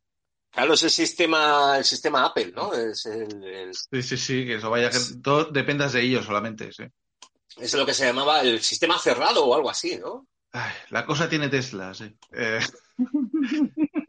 perdón. Eh, 2000, 2000, si queréis pasamos a 2006. eh, Solar City. Solar City es una empresa de los primos de Musk. Ahí son un mogollón de familia estos, ¿no? Y con la finalidad de abaratar los costos de la energía solar, ¿no? Eh, Musk era el mayor accionista de la empresa y al final, pues bueno, digamos que se la ha quedado un poco él, ¿no? Al final ha acabado absorbida y renombrada como Tesla Solar ha tenido numerosos fracasos y promesas en miles de puestos de trabajo en América que jamás han visto la luz. O sea, la cosa se quedó de ahí que vamos a vender aquí mil puestos de trabajo para Denver, ¿no? Y al final, pues, se ha comido un mojón y, y la cosa se ha ido todo por culo. Porque el tío auguraba que para el 2013 habría un boom de las placas solares y realmente se comió una hostia porque el mercado, pues, es el que es. Pasamos ya un poco más a 2013 con Hyperloop. Esto es una. Un día estaba Elon Musk en un atasco entre Los Ángeles y San Francisco y dijo: Hostia, ¿cómo va a arreglar esto, no? Yo haría un túnel aquí con energía solar que conectase las ciudades, ¿no? Para ir más rápido, ¿no? Y lo llamaba Hyperloop, ¿no? Entonces el tío, pues, ha ido vendiendo la, la idea, ha hecho unos vídeos muy chulos que se ven por internet, con coches que salen de la superficie o bajan, ¿no? Y van en túneles de ultra velocidad, acceso directo. Obviamente esto sería previo pago todo, ¿no? Y actualmente pues dicen que ha comprado terrenos tremendos en Texas, donde eh, está haciendo túneles allí. Entonces el tío montó una prueba del Hyperloop, eh, digamos que es un camino, es un túnel con desvíos, ¿vale? Entonces eh, él decía, no hay atasco ninguno. Haciendo la prueba del Hyperloop, la prueba controlada, se generaron atascos. ¿Por qué? Porque no montó rotondas, ¿vale? Entonces hubo, yo- yo- hubo un post de un matemático que dijo esto matemáticamente ocurre por esto, por la mecánica de fluidos, yo que sé qué historia. Pero Sí. digamos que este matemático te explicaba que eh, las rotondas, que tienen muy mala fama y nos dan mucho la brasa, se utilizan porque son eh, mucho más razonables que hacer salidas individuales. Un- O sea, a- un- un también tiene mucha tela, Sí. ¿eh? O sea, convertir Ah. eh, el, el, el- ¿cómo te lo diría? El, el ir por superficie en ir por un túnel es Sí. una obra del carajo de la vela. A ver cómo haces tú eso en Nueva York, nene. El Hyperloop y la madre que lo Vale. Vale, pues nada, pues está el Hyperloop One. Y luego hay también otra joya de experimentación que parece sacada de la serie aquella de Fringe, ¿eh? el Neuralink. Hostia, sí. O sea, Elon Musk que fundó Neuralink con una idea de eh, hacer nanobiotecnología para conectar el cerebro humano con inteligencias artificiales y también dicen que ayudar a, a la gente con depresión, con trastornos mentales, ¿no? Gracias a esto. Pero bueno, lo que sabemos es que se han realizado muchísimas pruebas a monos y que son denunciadas por provocarles grandes sufrimientos a los pobres chimpancés. En concreto, nueve denuncias de 23 monos de la Universidad de California a los que se habían implantado los chips eh, cerebrales de Musk entre 2017 y 2020 han mm, sobrevivido solamente ocho. Quedan ocho vivos de los 23. O sea, la, idea de Elon era que una conectar el cerebro con una computadora, una especie de wearable, ¿no? Una especie de, yo qué sé, el smartwatch versión cerebral, ¿no? Con un implante, decenas de microhilos que conectasen el- electrodos al sistema cerebral y procesar la información. Dice con esto pues que se ayudaría a tratar la depresión, el insomnio y muchas más enfermedades que a personas con afecciones musculares o discapacitadas pues podían controlar sus movimientos de forma más ágil gracias a máquina. Ya os digo, los pobres monos, eh, solo se ha visto un vídeo de un pobre chimpancé que está jugando al Pong y de repente deja el mando del Pong y juega él con su cabeza. Solo se ha visto ese caso como el gran avance del Neuralink. De, de 23 monos han quedado 8 vivos, o sea, es muy jodido. O sea, todo el, el plato de los simios, eh, aquí lo tenemos, o sea, ahí saldrá un César. Más que hijo de puta, ¿no? Eh, A ver, eh, ya pues de Neuralink, si queréis, damos el salto ya a la compra de Twitter. Sí, sí, sí. Vamos para allá. Vamos en marzo 2022. Elon Musk se convierte en el mayor accionista de la empresa y se une a la junta directiva. O sea, por ahí, hola, ¿qué tal? Venga, por culo, ¿no? Eh, y durante los próximos seis meses eh, la cosa va a ser ya la locura. Entonces, eh, Musk eh, en abril de 2022 ya comienza a tuitearle al jefe de la empresa y a ponerle sugerencias de cómo cambiaría la empresa. Esto por Twitter. A un señor llamado Parag Agrawal. Los USBs. Espera. Ah. No se enteraba, Albert. Pa, pa, pa, pa, pa, para, pam. Pa, Ya pa, está. pa, pam, pam, param, pam. Eh, pues, ¿dónde estábamos? Ah, bueno, abril 2022, ¿no? Eh, Elon Musk le está enviando tweets al Agrawal, Agrawal, eh, diciéndole, oye, tienes que hacer estos cambios que así va a mejorar la empresa, ¿no? Y entonces, internamente, Elon Musk le dijo a un amigo suyo que arreglar Twitter chateando con Parag no va a funcionar, ¿no? Necesitamos una acción drástica, ¿no? O sea, pues eh, supongo que el director de Twitter diría, paso de tu puta cara, es normal. Entonces, llega abril de 2022 y nuestro amigo Elon ofrece 44 mil millones por Twitter. En una oferta de tómalo o déjalo. Es decir, ahí, ahí lo tenéis, ¿no? Entonces dice que la junta de Twitter eh, inicialmente rechaza la oferta, pero después empiezan, coño, pues ahora que lo piensas, eh, nos quitamos un peso encima, porque Twitter yo creo que es una empresa muy deficitaria, personalmente. O sea, mm, a nivel de, de publicidad no puede vivir, porque yo creo que los anuncios de publicidad de Twitter mucha gente los silencia o acaba Sí. estos cojones y son a veces son de lo más chungo que te puedes encontrar. Muchos son noticias raras y entra este link, descubre no sé qué, y al final acabas haciendo bloqueo del, del perfil de empresa o haciendo silenciar. O sea, es que es así. Entonces al Sí, final, sí, pues sí, la, sí. la, la junta de Twitter hace, venga, te lo damos, ¿no? Y el 25 de abril, a la par que la junta de Twitter le daba la paz, le- la- el ok, él puso en, en un tweet que ponía ¡Sí! Eh, en Twitter, ¡Yes! o sea, es que... Hostia. Entonces, eh, sí. Sí, es- eh, te- te- te- nos hemos olvidado de Cristiano Ronaldo en sus declaraciones de, de- contra Uy. el Manchester United que lo van a echar a la puta calle. Eh, pero bueno, pues sigamos con el Bueno, pues Musk, eh, Musk- Musk argumentó que Twitter había perdido el rumbo, dijo que se había restringido con demasiada frecuencia la libertad de expresión. Curiosamente, yo creo que iba ahí un poco los deditos a lo que pasó con Donald Trump cuando eh, animó a la gente casi a hacer una guerra civil en Estados Unidos.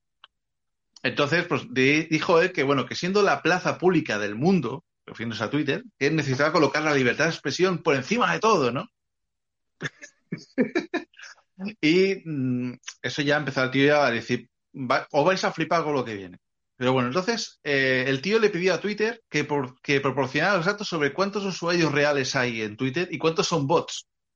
Entonces Twitter le dijo que eh, hay un menos del 5% de usuarios activos que sean bots en Twitter. Entonces que, que Musk con eso se, se cabreó.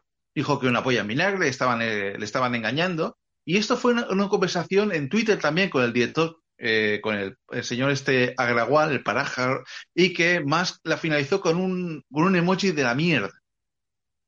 O sea, le dijo, le explicó que realmente es así, que hay un 5% que son bots de toda la red de Twitter, y Musk le respondió con el emoji de la caca. O sea, eh, es un señor que sabe gestionar muy bien y cómo hablar con las empresas. O sea, chapó por él. Llegamos a julio del 22 y Musk dice que quiere eh, retirarse del acuerdo. Dice que Twitter entonces dice, no, no, amigo, tú has firmado un contrato que vas a pagar 44 mil millones de dólares por esto, ah, te jodes y bailas. Y que era un contrato legalmente vinculante y que no podía echarse atrás. Entonces empezaron con abogados, ¿no? Una guerra judicial de la hostia que iba a decidirse el 17 de octubre. para decidir si Musk se veía obligado a comprar la compañía por sus cojones, ¿no? Y que Musk iba a argumentar que le estaban timando porque no se sabía realmente cuántos usuarios reales hay en Twitter. Y que llegó incluso a acusar a la empresa de fraude. O sea, realmente eh, Musk iba, se quería echar atrás eh, sí o sí. O sea, yo creo que a lo mejor tuvo un momento de lucidez de la que he liado. ¿Qué voy a comprar? ¿Qué, qué, qué- qué me voy a gastar 44 mil millones, no? Eh, eh, Debido a problemas con Twitter, este fragmento de audio no se pudo escuchar correctamente. En resumen, que el capullo de Musk compró Twitter a la fuerza, para evitar el juicio. Y ahora minutos musicales. Les diré que fui un don nadie y ni una chica se fijaba en mí. Hoy muchas cosas he logrado y han de saber por qué razón. De día y de noche he trabajado y siento satisfacción. Y ahora soy un hombre que les causa admiración. Porque tengo mis millones y chamacas de a montón. Soy un hombre respetable y el mundo está a mis pies. yeah. Soy todo un señor, de todo tengo lo mejor. Si voy a fiestas o reuniones, siempre llego en carro sport. Y mi novia es artista de cine y televisión. Y ahora soy un hombre que les causa admiración porque tengo mis millones y chamacas de a montón. Soy un hombre respetable y el mundo está a mis pies. yeah.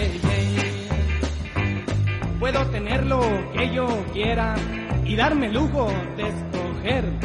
Ahora voy feliz por el mundo y en el mañana no debo pensar. Pues de una cosa estoy seguro y no me debo preocupar. Y ahora soy un hombre que les causa admiración, porque tengo mis millones y chamacas de a montón. Soy un hombre respetable y el mundo está a mis pies. yeah, yeah. Les diré que fui un don nadie y ni una chica se fijaba en mí. Hoy muchas cosas he logrado y han de saber por qué razón. De día y de noche he trabajado y siento satisfacción. Y ahora soy un hombre que les causa admiración. Porque tengo mil millones y chamacas de a montón. Soy un hombre respetable y el mundo está a mis pies. y llega noviembre y, como sabemos, Elon despide a la mitad de la plantilla, 3.700 trabajadores y 4.400 subcontratados. Que esto se habla poco también de los... O sea, realmente eh, la caída de trabajadores ha sido brutal. Y alguno incluso había algún ingeniero al que ha despedido por, por redes sociales. Un ingeniero que le replicó porque el tío se quejaba de que eh, Twitter en Android, que es una puta mierda, que va muy lento, y salió un ingeniero que trabajaba para él y dijo, perdona Elon, pero esto es así, así, así, se han hecho muchos cambios muchas mejoras. Y salió un hijo de puta, un troll, y dijo, Elon, a ese tío que te responde así a un jefe por Twitter tenías que echarlo. Dice, eh, he's fired. O sea, que- Tú, tú dime a mí, menudo, menudo perdedor, el chivato, macho, te lo juro. Y él entra al trap. Cago en su puta madre, no me jodas, macho. Sí, sí, hombre, yo me sentía fatal. Si por mí despiden a un trabajador, ¿qué dices, tío? Pues Dios, o sea, yo tuve un conflicto con Conforama y yo con el, con el CM no, no me despidan, joder, el tío se lo ha currado. O sea que yo no le he sido un jefe, ¿no? Mete mierda. Pero bueno, eh, tras esto, la, polémica fue gorda. Despidió a, mujeres embarazadas, eh, eh, gente que lleva toda la vida allí. Despidió a la mm, mujer también que se ha encargado de cerrar la cuenta a Trump, la que tuvo la decisión ejecutiva. Una señora hindú, bueno, americana e hindú, que fue la que dijo a ese tío que echarlo de aquí, tapó por ella, sinceramente. Y bueno, el tío acusó las críticas a todo esto a una especie de grupos activistas que presionan a las empresas, ¿no? Un grupo secreto, ¿no? Unos anónimos, ¿no? Eh, que están detrás de todo este, de esta marabunta de críticas, de quejas, de retiradas de anunciantes, que han sido ellos. Ya, los cojones. En uno de sus últimos tweets al respecto a Espía dijo que no tenía elección, ya que la compañía está perdiendo unos 4 millones de dólares diarios, pero que bueno, que él había sido un je- jefe correcto, que había ofrecido tres meses de indemnización a los, a los despedidos, que es un 50% más de lo que la ley establece. O sea que, eh, eh, oye, que yo soy bueno, que joder, que la empresa está perdiendo 4 millones diarios, que esto me gustaría verlo realmente si es así, digo que al menos os, os, os da un finiquito mejor de lo que el- la ley americana ofrece. Tiene más cara que espalda, el hijo de puta, o sea, yo lo siento. Aparte esto ya lo sabría él de sobra, que, que la empresa es deficitaria desde minuto cero. Lo que pasa Es que yo creo que fue un caprichito loco que se le fue de, de las manos. Sí, es que, es que lo parece. En un momento determinado parece como si, si se hubiera metido en un, en un jardín que le superó por error de cálculo. Hmm.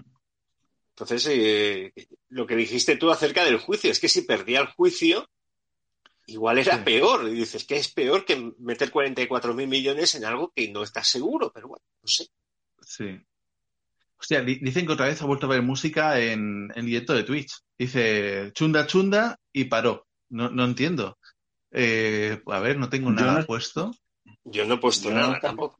Que no sea algo de música de publicidad de alguna página que tenga yo aquí puesta, que esté generando. No, porque lo he cerrado todo. En principio tengo solamente. No, no, no, no. No tengo ninguna, ningún YouTube ni nada abierto. Yo tengo No la pa- yo, yo con deciros que tengo la pantalla del móvil apagada, es decir, es que no estoy viendo nada ni siquiera. Puede ser, claro, puede ser que haya metido publicidad para los espectadores de Twitter y que nosotros que estamos emitiendo no lo sepamos, no lo sé. Exacto, sí, sí, sí. Puto, puto Musk, tío. Porque en Twitch tampoco tenemos el perfil para meter publicidad, creo.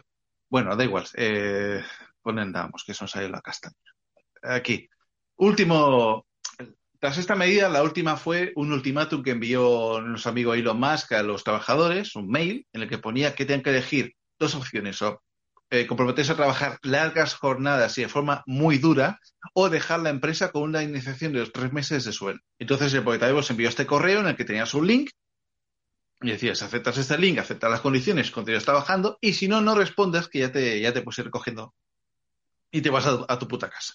O sea, más o menos fue así. O sea, que yo creo que esto incluso es ilegal eh, a nivel de Estados Unidos de una forma de despedir así. O sea, que es, eh, yo creo que incluso, ya que, que Estados Unidos es el, es el rey del despido libre, pero esto ya diría que no, ya se pasa cualquier tipo de barrera legal.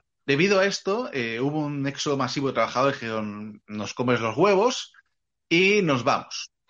O sea, de hecho, eh, la empresa tuvo que cerrar la sede porque no había nadie. Hostia, pero es que lo de, en el último fin de semana, el viernes por la noche, eh, edificio cerrado, pero alguien proyectó en la fachada una serie de adjetivos respecto a Elon Musk. No sé si Sí, sí, sí. Space Karen. Space Karen es lo más grande que ha parido madre. Eh, el término Karen, eh, la definición que yo he leído y que se ajusta bastante es una Karen es una señora probablemente que bebe un poquito de más, que Mm. fuma Y mucho, que es muy hortera y que pide el libro de reclamaciones en todas partes, ¿no? Sí. O sea, básicamente es una, mm, una vieja gruñona, Sí, ¿vale? Pues es- eso es una eh, Space Karen es maravilloso. Sí, también, está, también lo usan para las señoras que tienen las locas de los gatos, con respeto, bueno, que hay, oye, he puesto un montón de gatos, no pasa nada, pero lo llaman las, las Karen, ¿sabes? Pero sí, sí, no, no, y eh, aprovecha, eh, lameculos de dictadores, eh, también eh, ah, te aprovechaste de apartheid, o sea, eh, sí, sí, no, no, le, le- un- es una especie de proyección láser que pone Elon Musk, dos puntos, y va corriendo el texto, ¿no? El teleprompter, continuamente en la sede de Twitter, que es maravilloso. Y lo último que ha, tenido ya es lo, que ya se ha hecho efectivo, es decir, ya el perfil de, Trump está activo en Twitter. Él no va a interactuar mucho porque tiene su propia red social en la que está allí, ¿no? La de Truth, como hemos comentado, la verdad. Pero ahí ah, lo tiene activo. Hay una cosa que le ha honrado de toda esta mierda que a Albert le va a gustar, es que le preguntaron si va a remitir a Alex Jones. Dijo Mm. que dijo no. O sea, pero en mayúsculas, ¿eh? O sea, ese, que le- ese tío le cae a él como el puto culo. y ha dicho que no. es el puto límite, ¿no? O sea, ya a partir, o sea, Alex Jones, recordemos que es un tío condenado a pagar no sé cuántos cientos de millones de dólares por haber difundido que en un tiroteo, eh, creo que era en Sandy Hook, eh, el tiroteo era falso. Es decirle a la gente que ha perdido niños en, un, en, en una escuela, en un tiroteo, decirle que los niños eran inventados. y que eran actores. Ese es Alex Jones. Bueno, es bueno saber que Elon tiene algún tipo de límite. Sí, sí, tiene, algún tope, ¿eh? Pues sí, ha habido una encuesta que ya ha ganado con un 51% en, a favor de que Trump vuelva y un 48,2 a favor de que no pise por aquí de nuevo. Eh, mucha gente de tema de mantenimientos de, de servidores de Twitter está despedida, está en la puta calle, otros han ido. Y está la gente esperando a ver hasta dónde aguanta eh, Twitter sin un mantenimiento y con eh, menos de la mitad del personal. Y de hecho ha remitido a gente a la que él había echado, se ha hecho fotito, ¿no? Con ingenieros hindúes y tal. Y mira aquí, estos hemos ah, llegado a un acuerdo y vuelven a estar en Twitter, qué bien, ¿no? Y con los que se han quedado también, que son todo chavalada también, de veintipoco y, tal, también se ha hecho unos, unas fotos de, ah, aquí el buen rollo continúa, ¿no? ¿Sabes? Como diciendo, ah, todo esto que ha pasado es mentira. O, ¿Sabes? Como quitándole hierro a, a los despidos masivos que ha hecho, al correo este ultimátum, o sea, eh, es alucinante. Bueno, eso también ha prohibido el teletrabajo. Ha hecho que hay que ir a la oficina, que es donde se trabaja de verdad, que eso de casa que, que no sabes si estás trabajando o te estás tocando los cojones. Sí, de todo, de todo lo que, de todo lo que ha propuesto, pues es lo más razonable. De toda la vida de Dios ha trabajado en un centro de trabajo, ¿no? Bueno, Mm. Eh, pero, pero bueno, eh, sobre la caída de Twitter, yo ya preventivamente lancé un tweet el viernes por la noche. Dije, es un placer haberos conocido, porque ya estás con lo que, con lo que lees por ahí, pues estás en territorio desconocido. ¿Qué puede ocurrir en Twitter? Puede ocurrir que no pase nada. Mm. Puede ocurrir que eh, con un personal mínimo pero altamente capacitado y muy motivado sean capaces de evitar un crunch, ¿no? Eh, Están trabajando, el término crunch se utiliza en los videojuegos cuando tienen un lanzamiento programado y el videojuego tiene problemas y tal, hacen lo que se llama un crunch, ¿no? Que es trabajar 24 horas al día puliendo de Sí, sí, sí, sí. Hasta reventar a, ni- a niveles de esclavitud y sin, y sin beneficios. O sea, es. Pues eso es lo que está ocurriendo ahora mismo en la sede de Twitter. Mm. Puede ocurrir que no pase nada. O puede ocurrir algo que yo he leído en varios sitios, que es que el personal especializado que no está, estaba especializado en arreglar pijaditas, para entendernos. Es un término así muy poco técnico. Pero que un conjunto de pijaditas acaben generando que Twitter no funcione bien. Es decir, Twitter no va a desaparecer. No vas a abrir el teléfono, le vas a dar a la aplicación y te va a decir, la aplicación no está, ya no existe. A menos que Elon cierre. Lo que te puede ocurrir es que eh, notes que, por ejemplo, eh, pierdes seguidores o ganas seguidores o eh, no te dan likes o das un like y no se registra, retuiteas algo y no, no aparece en tu timeline. En, fin, una serie de cosas de decir, esto no, no furula bien. Son eh, una serie de cosas que la gente va puliendo y, y hay algo importante que es que la gente que se ha ido era la gente que conocía, digamos, el código Twitter. Cómo funcionan las cosas día a día, los problemas, cómo se, se han solucionado, cómo se ha parcheado según qué cosa. Y la gente Sí. que pueda contratar Elon, pues digamos que te- tendrá que empezar a leer desde el libro de instrucciones hasta las líneas de código. Es decir, eh, no es aquello de se va a hundir y mañana no va a ir. Es que mm, si ocurriera algo, sería una serie de malos funcionamientos, una serie, una serie de vías de agua que no se podrían tapar porque la gente que conoce, digamos, el edificio por dentro se ha pirado. Mm. Insisto, ya no es un problema de despido, es que hay gente que se ha pirado. Ya, cuando dicen, qué machote Elon, que está arreglando la empresa quitando la grasa, no es la grasa lo que se ha ido. Los que se han ido son el, el hueso, el músculo, el tuétano, el sistema No, no, no, sanguíneo. sí, sí, sí. Es otra historia, amigos. Entonces, eh, también durante estas dos semanas, que parece que ha sido una vida, Elon dice, es que no descarto que, que esto se vaya a la mierda y que tenga que cerrar la empresa. Mm. Son palabras de Elon, no son mías, yo no las pongo en su boca. Sí, sí, sí, sí, sí. O sea, que ojo, cuidado. Y, Sí. y- y, por ejemplo, hay algo muy curioso, que es que la gente no dice, me voy a Instagram. No, lo- el usuario de Twitter no quiere Instagram donde la gente es feliz. No. No, aparte, yo te diré, Instagram está más protegido a la hora de, ¿sabes? Mm, Muchos que muchos vivos lo prefieren, ¿no? De, ah, que aquí Instagram es el buen rollo, ¿no? Lo que pasa es que Instagram tú publicas tu foto, te miras a ti mismo y si te ha- si no te apetece no miras los comentarios, ¿no? Está más enfocado a la imagen. Claro, que es lo que pasa. Entonces, eh, Twitter no, en Twitter, claro, te pueden poner las hojas coloradas. En, en cuestión de momentos te pueden dejar fino. O, o hacerte caer de, coño, es gilipollas, ¿no? Y nadie te lo ha dicho. Y, y es lo que pasa. O sea, es realmente lo, lo, lo que Twitter tiene de bueno. Que hay gente que le, que le puedes dejar o recuperar cosas que ha dicho que, oh, yo nunca he hecho eso. Y claro, te ponen el tweet en tu cara de, mira lo que dijiste hace dos años, ¿no? Sí, hay, hay, hay gente que ya, ya está diciendo eso de las capturas. Sí. O sea, yo- a- eh, un tuit a barrio el independentista dijo, si Twitter desaparece se perderá el registro de lo que fue el 1 de octubre y el tsunami y el no sé qué. Y otro le decía, las capturas de pantalla ya tendrán un valor histórico. Y yo iba pensando, digo, vamos a ver el timeline de estos dos. Si hay capturas de pantalla de vosotros dos, retrasaicos, son para flipar. O sea, son de los que llaman a los vecinos colonos. ¿Vale? Sí, sí, eh. Eh, son de este, este tipo de gentuza, de este tipo de basurilla. Si desaparece todo lo que has escrito en Twitter, no van a saber el, el universo, ya quedará privado de, eh, la- de, de- de- de tu conocimiento de gilipollez. Hombre, sí, Que te no, hacen un eh. favor, Memo. Y al otro que te ha respondido igual le hacen dos. O sea, no os preocupéis, no habéis escrito el Quijote como para que si, si se cierra Twitter se pierda y dice, hostia, es que tuve una perla de sabiduría. Gallefantes, po- pobre, pobre Gallefantes, ¿qué va a hacer de su vida? ¿Sabes? El que estará jodido Rufián. Ah, claro, también. Rufián. O sea, Rufián, a mí me sorprende, lo escribía un, un compañero podcaster, ¿no? Dice, a mí me sorprende que gente de mi espectro ideológico, él, digamos que es eh, Sí, ya, ya, ya lo izquierdas, vi, sí, sí, sí. de izquierdas, como, como pueda ser yo o nosotros, ¿no? Me sorprende que gente de mi perfil ideológico se crea las mierdas de Rufián. Y es, es algo que a mí me sorprende muchísimo. Rufián sin redes sociales sería lo que es, que es un petímetro. O sea, sería un bocas. O sea, Rufián no tiene altura política. Hay muy poca gente con altura política en este país y lamentablemente la que la pueda tener no se dedica a ello. O sea, que- No. o sea, no flipéis, que nadie se flipe tampoco con Rufián. Ni, ni mucho. Claro, eh, claro, es que, pues, claro, también la gente de fuera, gente de, yo que sé, un, un votante de izquierdas de, yo que sé, de Badajoz, claro, te ve a Twitter en una comisión de investigación que se pone así flamenco, que siempre está, se, se va a todas las comisiones de investigación del mundo, pero que eh, Rufián nunca ha hecho nada por, nunca ha logrado nada. O sea, realmente eh, ha logrado para lo suyo.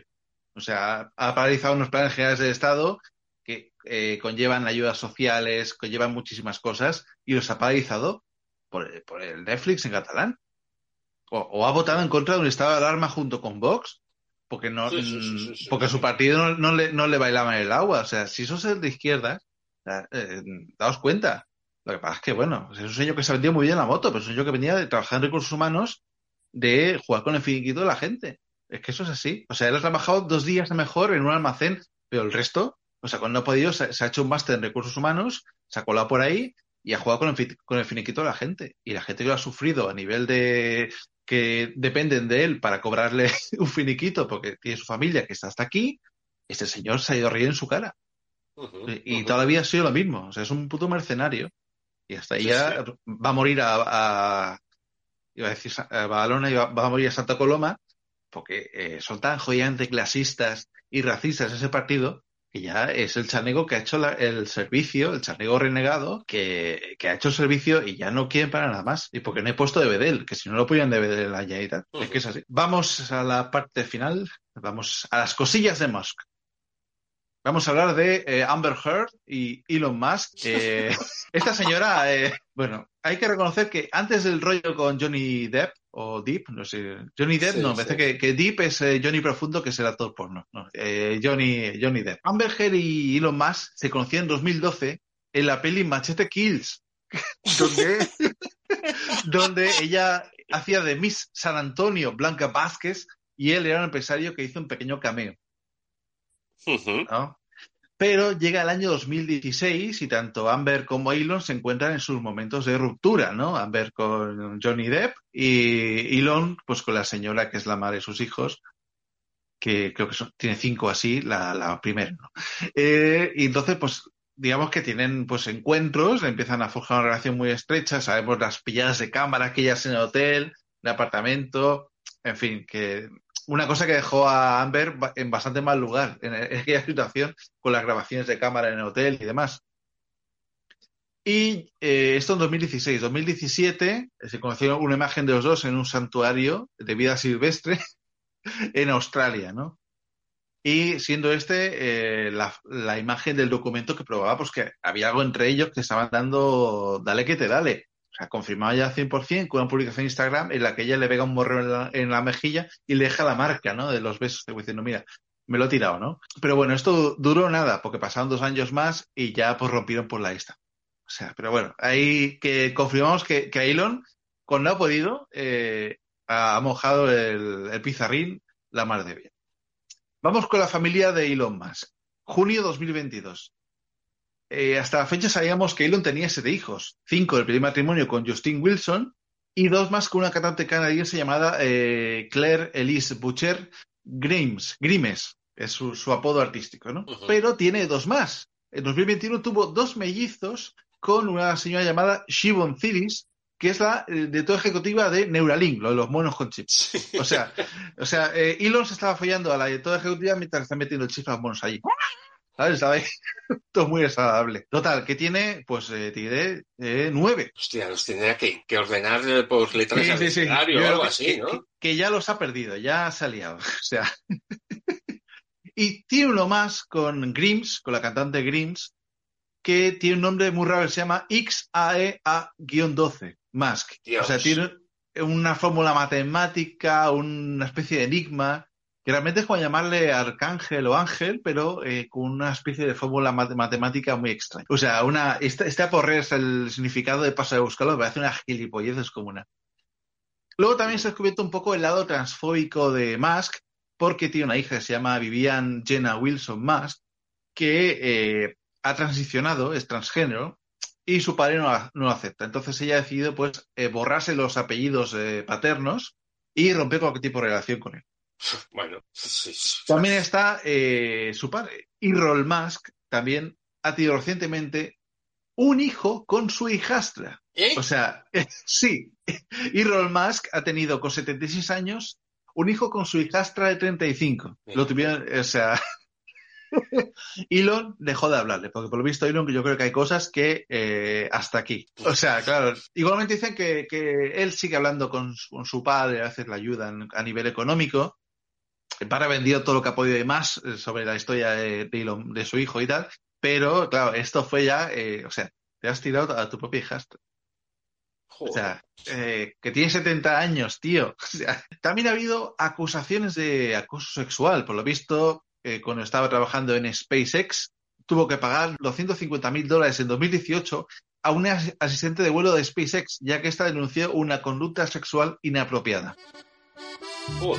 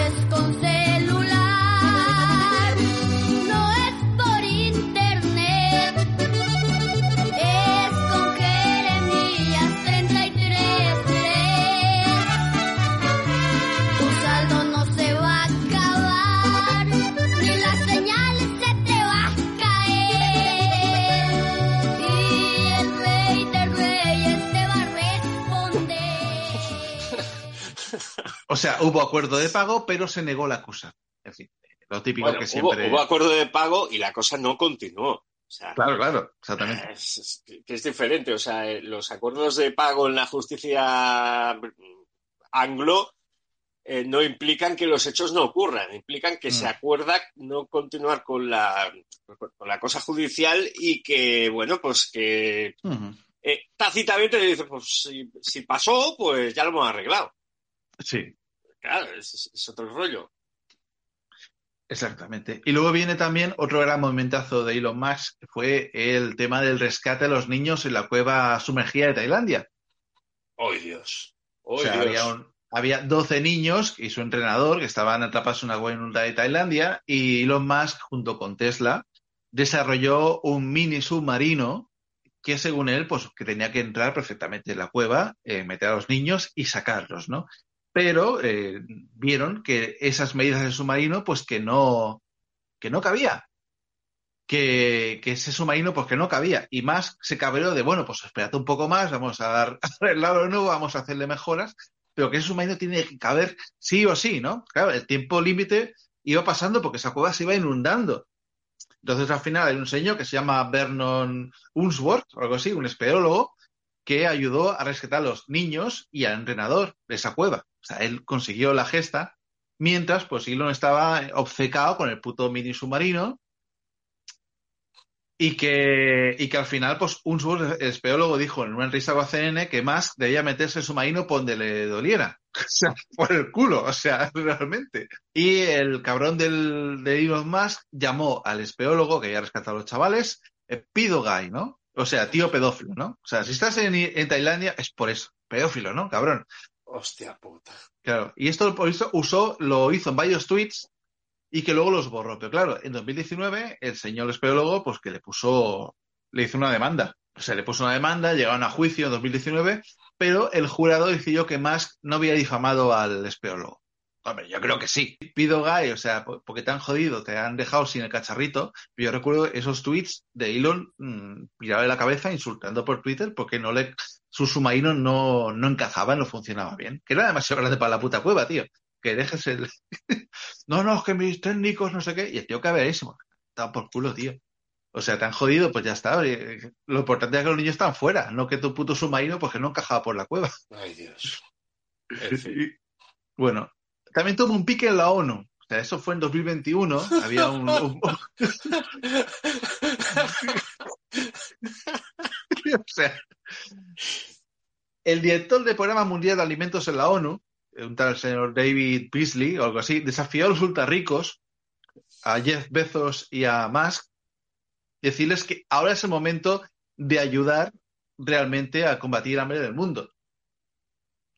Y dijo que 6.000 millones de dólares para ayudar a 42 millones de personas que están a punto de morir por inanición no es complicado, ¿no? Eso lo dijo en un programa de la CNN y que esa suma equivale al 2% de riqueza que tiene más que en aquel momento. Es un tío más rico del mundo, Sí, sino sí, el, sí, el sí, mayor. Y más cabreado, no tardó en responder. Dijo que ese mismo día se ofreció a vender algunas acciones de Tesla ahora mismo si la ONU le, le podía demostrar que con 6.000 millones se resolvería el hambre del mundo. Y el tío dijo, vamos a ver, gilipollas. Con 6.000 millones no resolverás el hambre del mundo, pero evitarás eh, conflictos geopolíticos, migraciones, salvarás a 42 millones de personas al borde de, de la hambruna. Es decir, eh, y estamos en el COVID. O sea, le dijo, vamos a ver, es un normal. Das un empujón bastante importante. O sea, y ya más, ya no respondió. Ya se calló, dijo, "Eh, ya me callo, ¿no? Sí, sí, sí, sí. De hecho, el tío, eh, no sé dónde, comentó que con 20.000 millones o algo así, él eh, podía resolver el hambre en África, ¿no? Y claro, entonces hay cachondeíto de que te gasta 44.000 millones en Twitter, ¿no? Entonces hay el meme este que es la imagen de Spiderman con el hombre prehistórico aquel, el pajarraco que hacía Sí, decía, Sauron, sí, sí. Sí, con el Sauron decía, yo, yo puedo curar el cáncer, no sé qué. Y dices, a ver, podías curar el cáncer y quieres convertir a todo el mundo en dinosaurios, gilipollas, pues han hecho lo mismo con la cara de más diciendo que, que podías salvar el, el planeta, pero que has decidido gastarte el doble pagando Twitter, gilipollas, ¿no? Y, y luego Ay, vamos a... Sí, sí, sí. Y luego ya acabamos ya también con las criptomonedas, eh, en las que más pues, le gusta pues provocar turbulencias, ¿no? O sea, también el 9 de mayo del 21, ¿no? Eh, Doc, eh, la moneda hasta el perrete, pues cayó debido a las bromas que hizo Musk sobre ella en el programa de Saturday Night Live. O sea, el tío hizo bromas eh, sobre la moneda, hizo patapaf, ¿no? Después también el 13 de mayo el Bitcoin cayó un 12% cuando el millonario dijo que Tesla, su compañía, no querría usar la criptomoneda para los pagos de sus vehículos. Y después también el 14 de junio Musk volvió a mover el Bitcoin, esta vez hacia su beneficio, luego a, afirmar que esta vez que sí, podía aceptar la Bitcoin como moneda ya que dijo que ayudaba la, que era una energía verde, que ayudaba un poco al ecosistema y que por eso lo veía bien. Digo, los cojones, ¿tú no has visto los motores de gasolina que hay en Latinoamérica y de los mineros y compañía para sacar, eh, para minar Bitcoin, cabrón? En fin. Y nada, acabamos también con curiosidades como, pues recordemos su cameo en Iron Man 2, donde se cruza con Tony Stark. Dijo que el pánico al, co- al COVID era estúpido y que, en fin, Sí. o sea, es un... Sí, sí. Es un poco lamerratas. Eh, en fin, es, es un perlas. O sea, esto de que de, de- es que hay gente que cree de verdad que este es el Tony Stark de la vida real. Sí, Lo sí, cree sí. de verdad en serio. Yo creo que Elon Musk se ha apropiado un poco de lo que fue la figura de Steve Jobs. Mm. Y Steve Jobs no era un buen tipo. O sea, hay dos No, biografías en películas de Steve Jobs que lo demuestran. Pero Mm. bueno, Steve Jobs no le voy a negar que en según qué cosas no hubiera reaccionado así. Claro. No hubiera, no hubiera reaccionado así. En fin, eh, qué, qué perla. Yo tengo un, un detalle. Sí. Si ponéis en Google Capitán América con tetas, os invito a hacerlo, ¿eh? Capitán América con tetas, eh, llegaréis a la famosa ilustración de Rob Liefeld, de eh, un Capitán América deforme, muy mal dibujado. Ah. Es una- una- uno de los peores dibujos que ha hecho un profesional del cómic en la historia. El Capitán América con tetas. Pues Rob Liefeld, consciente de ello, puso una foto de Elon Musk en bañador. Elon Musk en bañador es el Capitán América con tetas. Lo podéis encontrar en Google. Y lo sacó el mismo Rob Liefeld. O sea, además de todo, está mal repartido el cabrón. Vaya, vaya personajazo. Vaya, vaya o sea, personajazo, de verdad. ¿eh? No, no. eh, también dice que planteaba también bombardear la superficie de Marte eh, no, eh, con bombas nucleares para hacerlo habitable. Bien, bien. Di- Dice sí. que calentaría mucho el planeta y convertiría en gas en dióxido de carbono congelado en Marte. Eh, claro. Sí, aparte de eso, ¿no? Mientras más CO2 subía a la atmósfera de Marte, más cálida será la superficie y por consiguiente mucho más habitable el planeta. Recordemos que también este señor intentó comprar a los rusos dos misiles intercontinentales, sin la cabeza nuclear obviamente, para eh, pruebas con SpaceX, pero no... Bueno, pues vamos. Bueno, Deme dos misiles nucleares. Es que ahora mismo no sé si los voy a usar o no los voy a usar, Elon, cariño. Y Elon mirándoselo y diciendo, oye, que están utilizando mis redes de satélites para atacarte, que lo sepa. Eh, esa es muy buena, porque desde Ucrania alguien tuiteó contra Elon y Elon dijo que a partir de ese momento le iba a cobrar a Ucrania por el uso de sus redes de satélites. Y que la factura la tenía que pagar el Pentágono. Dices, la madre de Dios. ¿Qué es esto? luego también hablamos de la etapa loca también de Musk, en la que le pillaron fumando un peta, bueno, se fumó un porro en el programa de Joe Rogan, Sí. fumando marihuana en 2018. También en 2018 hizo un tuit en el que decía que estaba construyendo un dragón cyborg y Ajá. que eh, no se no descartaba eh, fabricarse una guarida de- dentro de un volcán. O sea que esto lo dijo. Ah, bueno, sí. Sí, eh, la comparación de Elon Musk con, eh, con el Es villano aquel de los. Simpsons. Sí. Sí, y con, con el Doctor Maligno, pues sí, sí, también sale. ¿eh?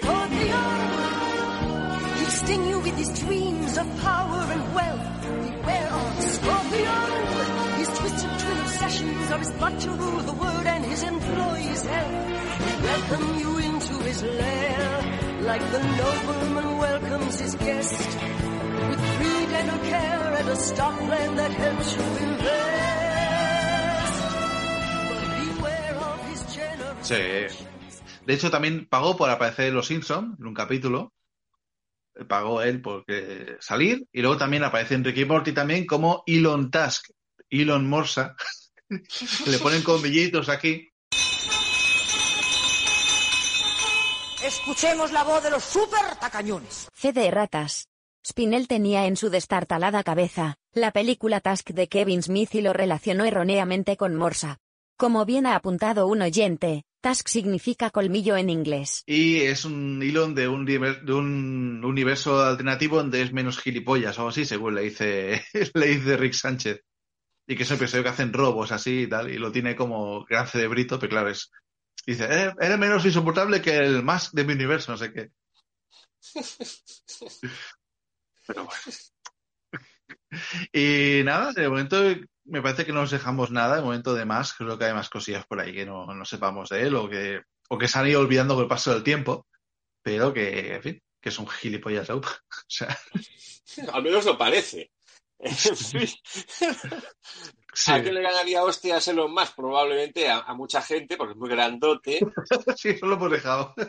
Pero a mí me gustaría que le, le zurrara a Luis del Pino. Luis del Pino, cuando hizo Oh. la, la primera ronda de, de despidos, Luis del Pino dijo, ha llegado Elon Musk y empiezan las lágrimas de, pro- de progre. Sí. Y enlazaba a esa noticia, ¿no? Y dices, qué guay, Luis del Pino se le pone como una viga porque han echado a no sé cuántas personas de su trabajo.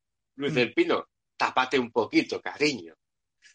Y, Sí. y Juan Ramón Rayo también. Juan Ramón Rayo tenía que estar no tapado, tenía que estar forrado. Juan Ramón Rayo que salió en el evento de los Cryptobros. Oh, Hace cuánto, dos meses, tres meses de evento de los Cryptobros. sí, sí, Eh, sí. Eh, Otro genio, Noticias, sí. de, noticias del Bitcoin. Se ha llevado el Bitcoin otra hostia. O sea, el Bitcoin, las empresas que, que hacían como una función bancaria de los Bitcoins, ¿no? Empresas que necesitaban tener una reserva para responder de lo que estaban moviendo y tal, y que se han dedicado a hacer trampas contables y han caído un par en las últimas dos semanas. Eh, pues, eh, o sea, el Bitcoin se ha ido a la mierda, Juan Ramón Rayo. No, no digo que sea culpa tuya, pero es que estabas ahí convenciendo a la chavalada de que metiera dinero en, en, en- en criptomoneda, ¿no? El mercado de las criptomonedas ha llegado al punto de que esta gente, que eran ultraliberales todos, ¿no? La economía descentralizada, están pidiendo regula- regulación gubernamental. No me jodas. Es En que, bueno, es, ah, eh, detallitos así también. Él dice que es socialista, que él está a favor de la renta básica universal y que apoya la democracia directa. Ya. Él, él dice que Estados Unidos es el mejor país que ha existido nunca, que la democracia no existiría si no fuera por Estados Unidos, eh, jódete Grecia, y que, y que, bueno, pues que ha salvado al mundo de dos guerras mundiales y la Guerra Fría. Que igualmente también dice que USA, eh, Estados Unidos ha hecho cosas muy malas y estúpidas, pero bueno. Sí, sí, no, sí, en eso no le falta razón. Dice que es ateo también, él no cree, cree en algún tipo de inteligencia superior que está construyendo cosas, que puede ser, pero que tampoco lo tiene claro, que dónde viene. O sea, yo creo que también un poco cree, cree los aliens, ¿no? Bueno, pues yo, yo también creo que hay vida en el universo. Eso no es problema. Y por visto también apareció, hizo un cameo en la peli Transcendence, y la del Johnny Depp en 2014. Hostia, Eh, sí, qué mala es, Dios mío. O sea, se, está- eh, se había tirado a Amber y, y sale, ¡ey! ¿Qué pasa? Ay, Jesús. También ha salido en Big Bang Theory, eh, en South Park, también ha hecho una referencia a cachondeo. También intentó cantar, eh, eh, ha intentado rapear también. Hay una canción de que se llama Emoji, perdón, se llama eh, RIP, RIP eh, Harambe.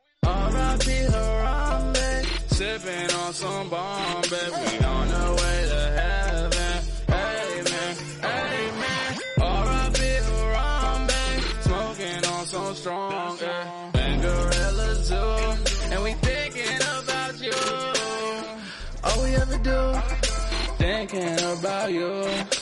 We back at the zoo, man. Thinking about you, man. Where my girl is at? We miss you. We really, really miss you.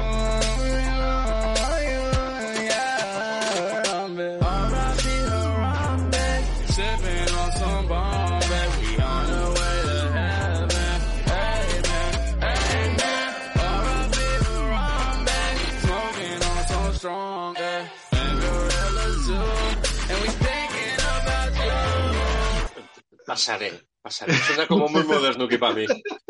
Ya me disculparéis que no tenga tiempo para escuchar a él, Sí. a él gimiendo por los sitios. Y también es fanático de un grupo de, de K-pop eh, llamado Luna. O sea, de chicas ahí. El K-pop y el J-pop y todas estas cosas, el Korean pop no, no- tampoco, Mm, no, el tampoco, J-pop tampoco. Pero lo puedo entender, porque al fin y al cabo son eh, eh, girl bands y boys bands y cosas así para la chavalada que están, a ver, eh, que, que hacen espectáculos guapos, tienen música pegadiza y todo eso, pues se puede entender, ¿no? Sí. En 2000, en el año 2000 también se tomó unas vacaciones en Brasil y en una reserva de caza en Sudáfrica. O sea, se, se marcó un borbón, ¿no? Y, y volvió a California, se empezó a encontrar mal y entonces descubrió que tenía meningitis. o sea, la pilló fina, ¿no? Eh, después también, eh, de- aparte de meningitis, también eh, tuvo malaria. Y por visto correspondiente a la cepa más chunga, eh, una cepa que por visto es la más letal. Pero de eso, ¿te mueres o te quedas tonto? Sí, sí, O sea, estuvo a punto vivo, de morir. vivo está, sí, ¿no? sí, sí, sí. Pues ya está, arreglado. Estuvo a punto de morir y perdió 20 kilos y tardó 6 meses en recuperarse. Y también afirma que tiene el síndrome de las cual también explicaría muchas cosas, que es el, el autismo guay, ¿no? El, el autismo con poderes, ¿no? El autismo con poderes y también el Asperger es aquello que te vuelves como muy faltón de repente, ¿no? Tienes ataques de mala leche y tal, ¿no? Eso también. me, me come, me come la polla. Y dice, "Per- ¿Perdón?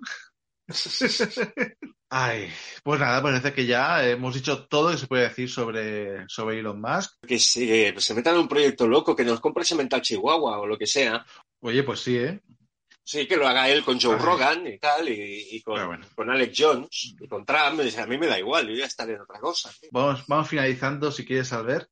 Sí. Voy a leer sí, un sí, poco sí. por aquí encima. A ver, ¿qué han dicho por aquí en Twitch? Dice Luis Mi Sánchez, dice, los astrónomos están que trinan con Starlink porque dejan Ah, sí. destellos y no dejan ver las estrellas. Sí, sí, sí, sí, sí. Claro, es una red de satélites que, que circunvala el planeta y tal. Sí. Que a mí siempre me ha parecido muy loco, ¿no? Que, que todo el Ujú. mundo está tirando satélites y todo el rollo este. Sí. Y, y él monta una red, o sea, alguien tiene que coordinar, alguien tiene, te- debe tener, yo que sé, una, una, una imagen global de todo lo que hay por el espacio, ¿no? Pero bueno, Ya te digo, tío. Ha- Había una serie de anime que se llama Planeteers, que era un equipo de limpieza de satélites, de basura. O sea, sí, estaban orbitando Sí. y iban siempre recogiendo mierda, porque claro, quedaban satélites viejos. Y nada. Aquí Sayuki dice, Arthur C. Clarke dijo que ya para te- terraformar Marte había que generar un calentamiento global del planeta. Eso hace muchos años. mm, Mm, mm. Puede ser, sí. Pero no radiactivo, digo yo, ¿no? Bueno, también Sayuki dice que Transcendence, vaya truño. sí, importante. Pero muy importante, ¿eh? Está bien O sea- metido el hermano del Nolan, ¿no? El Jonathan Nolan, sí, ¿no? Si no recuerdo mal, sí, pero es que hubo una época en que Johnny Depp empalmaba unas películas maravillosas. O sea, The Tourist, con Angelina Oh. Jolie. Sí, sí, de, sí. de- que yo, de- de- de una comedia más o francesa. menos francesa, más o menos pasable, Hmm. intentaron hacer un thriller sofisticado, más aburrido, El con secreto uno de de los Anthony planos Zimmer. más estúpidos que he visto en mi vida. O sea, Sí, sí, sí, sí. O sea, aquello, vamos a seguir a Angelina Jolie para que nos lleve a su novio ladrón y no sé qué. Y, y son unos policías en una furgoneta siguiendo a Angelina Jolie por una calle francesa a cinco metros de distancia. Dice, no te vas a dar cuenta que te está siguiendo una Ford Transit. No me jodas. Coño. Sí. Que luego hacía saltitos por encima de un tejado y hacía un poco pasitos de, de, de- de Capitán Sparrow y tal. Hacía así como digo, "Mira, ha hecho aquí un niño. De Dios Tourist está rodada con todo el lujo, con todo el esplendor, con todo el gusto del mundo, pero es, Sí. una- es, es absurda. No, no, es una pena, tío. Y la original creo que era la, la actriz esta francesa que es muy guapa. La que te fue Chicabón en el mundo nunca es suficiente. ¿Cómo se llama esta? La, la que salía en La Breja. Marceau. Sí, Sofía Marceau. La original es Sofía Marceau y... Wow. Ah, hay Está que decir una cosa, actrices francesas guapas y talentosas Ya, sí. tienen, tienen como una especie de máquina de picarla, ¿no? De- Hay, hay un excedente ahí, sí, sí, sí. sí, el otro día veía Crímenes del Futuro de Cronenberg, que es muy aburrida, Mm. es muy aburrida, pero sale Lia Seydoux, Oh, la, la, la chica chica Bond es- también. Sí, Sí, la, chica Bond, ¿no? Eh, y tal, y sale vida Seydoux sí. y dices, es muy buena actriz, pero Lia Seydoux es aquello que, eh, quitando las películas de Bond, siempre que la he visto, se despelota. Y, es, Sí. eh, y me, me vais a perdonar la grosería, si Lea Seydoux es un monumento de señora. Y, y- y claro, dices, ostras, es que en Francia las, las actrices guapas, actrices guapas hay en todas partes, ¿eh? O sea, que forma parte del negocio del cine. Pero las actrices guapas francesas es que además son actrices muy buenas en líneas generales. Es un abuso. Claro. No, no, no, tiene una fábrica y dices, Dios mío, para allá, por Dios. Ah, oye, Eh, hablando de actores, sí. ¿te has enterado de Chris Hemsworth? Eh, ¿qué ha pasado? Ah, lo, lo, Pues- eh, eh, la serie documental esa de Disney, la de que hace pruebas límite, ¿no? No, mucha, mucho peor. Eh, se ve que se ha hecho un análisis que demuestra que tiene una alta probabilidad de, de Alzheimer. Oh, pobre. Entonces, pues eh, yo he leído, que, parece fidedigna ¿eh? esa noticia, Mm. he leído que se va a retirar de la actuación de la temporada y que, y que probablemente no vaya a trabajar mucho en previsión de que esto le puede pillar incluso bastante joven. Hostia puta, tío. Entonces, algo, se habrá notado él, a lo mejor, yo que sé, estudiando algún guion o algo.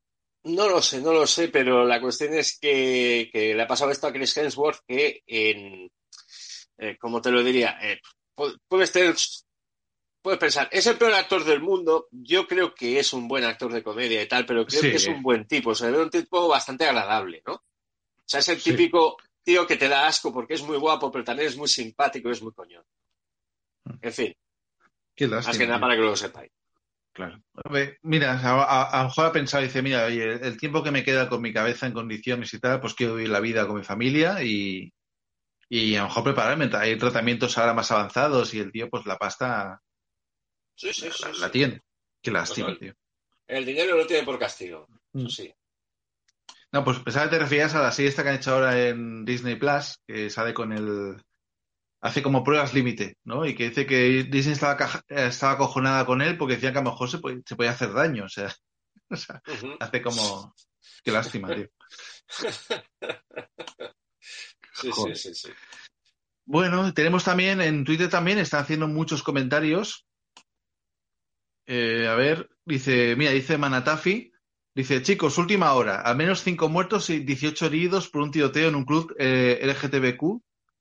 No sé dónde ha sido. No, no puedo entrar porque si no me, me cargo, puede saltar alguna cosa, pero bueno, Sí, joder. sí, sí, sí, sí, sí, sí, sí. Y nada, y Dagon, eh, un oyente también, eh, están aquí cachándose con Elon Musk, eh, la loca de los gatos. Eh, el padre dice que. El padre de Musk dice que su hijo preferido no es Elon, será el Kimball, será el tonto del sombrero.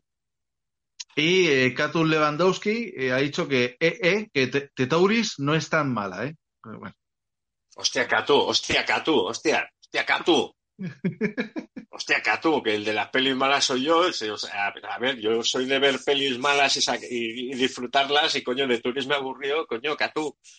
Claro. Tú- vu- vu- Vuelve a echar un vistazo, créeme de verdad. O sea, te lo digo, tío. como, como castigo, ¿no? Hostia, qué peli, qué peli vi yo ayer. Eh, ayer vi. eh, no, esta semana vi Nope. Uh, la la de. Jordan Peele. Sí, sí, sí, yo también la he visto y es entre... Joder, es que es un, es un pavo, yo creo que Jordan Peele, yo creo que le han subido tanto los humos que ya se permite el lujo de hacer esas gilipolleces. O sea, porque yo lo he sufrido también serie esa de Territorio Lovecraft y dices, tío, o sea, eh, has, hecho una peli bien, pero esto es una... eh, ya es comunal, o sea... Eh, sí, digamos que eh, como, como me dijo el amigo Raúl de, de Kojima Podcast, Mm. parece un guion hecho por un generador aleatorio de situaciones, ¿no? Con el puto mono que dices, ¿para qué metes la historia del mono? Exacto. O sea, yo acabé la película y dije, ¿y el mono? Sí. ¿Y el mono qué? Sí. y entonces decía, había gente que decía, no, es para que el personaje chino e introducirle que ya tuvo un encuentro con lo extraño anteriormente, pero que esa vez sobrevivió, pero que esta vez ya no. Dices, Ya, eh, pero, pero es aquello de, eh, no va de que tú tienes un ovni encima de tu rancho. Más o Sí. menos sería esto, ¿no? Y de que no lo, si no lo miras no te ataca, porque es de abducir, ¿vale? Hmm. Luego no es un ovni, es otra cosa, ¿no? Pero, eh, pero eh, hay algo con un mono asesino. Y dices, ¿será que el mono asesino si no le miras no te ataca? Pero es que no, no es eso tampoco. no, no, no, no, no. Yo pienso que era un poco pa- es, lo para mejor de la película, ¿no? Lo del mono asesino está bastante bien llevado, pero es que no pega con nada. En fin, Jordan Peele, desde aquí, pues yo qué sé, me lo pasé muy bien con la serie aquella de los cazadores de nazis, que era muy bruta. No te digo que no, Jordan Peele. Y con nosotros me divertí mucho. Yo fui de los que la disfrutó y, no, y déjame salir está muy bien. Pero tío, yo qué sé, dale una vueltecita al asunto. Que alguien te mire lo que escribe. De Jordan no tiene puto sentido, tío. No, no, de, de vergüenza ajena. Yo, yo vi la del, la del prodigio, esta, de la Florence Pugh. Eh, Y yo me- quiero verla. Uf, eh, el tráiler engaña, yo te, te lo dejo ahí. O sea, Florence Pugh está muy bien.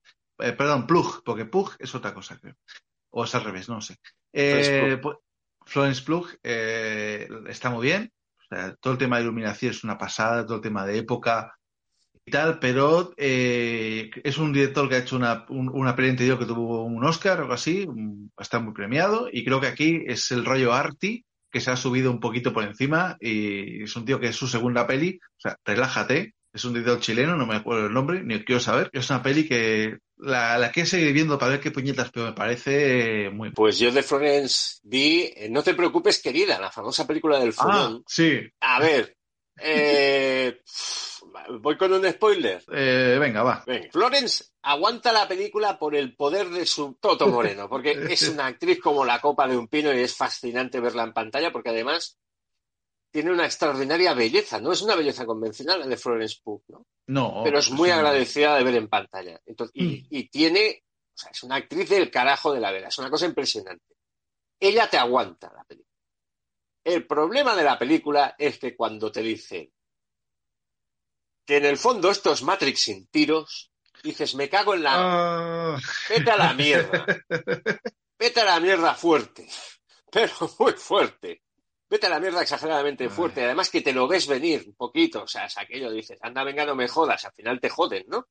Mm, Y el resto de la peli, pues tiene planos muy bonitos, tiene cosas que están rodadas muy bien, pero tiene el ritmo y la densidad de una pompa de jabón flotando en, en- en el aire, ¿no? Desde un cuarto piso. Es una lástima, pero es que Florence Pugh podría ganar el Oscar por ese papel porque ella está enorme. O sea, Florence Sí. Pugh es, eh, es una cosita como Angela Bassett el otro día en, en Wakanda Forever Sí. que me dejó embarazado. Sí, sí. ¿Dónde va usted, señora? O sea, Y, y también igual, está igual de bien en el prodigio, ¿eh? Las cosas como son, ¿eh? sí, sí. Pero bueno. Sí, sí, sí, sí. Para mí es. eh, mira que yo la he visto en, en una película que no me gusta nada, que es Midsommar, pero me quedé, dije, ¿de dónde han sacado a esta chica? Y una que es Luchando en Familia, que ella hace wrestling. Es una película producida por The Rock. Ella es una luchadora de wrestling británica que triunfa en el circuito norteamericano, se convierte en campeona, es una estrella y tal. Florence Pugh haciendo lucha libre ella también es para fliparlo, porque es pequeñita, ¿eh? Muy No, no, pequeñita.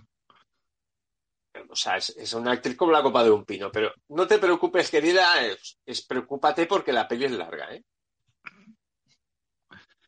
Ay, no, no, ya te digo. Bueno, eh, Olivia Wilde ya ha roto con Harry Styles. Se van a un tiempecito y supongo que Jason Sudeikis eh, picará el timbre ahí. ¿eh? ¡Hola!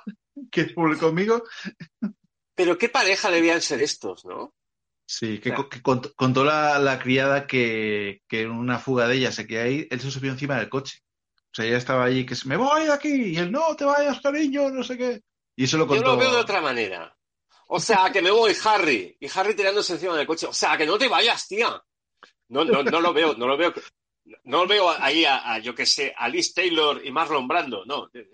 Ay, que me voy, tío, que me rayas.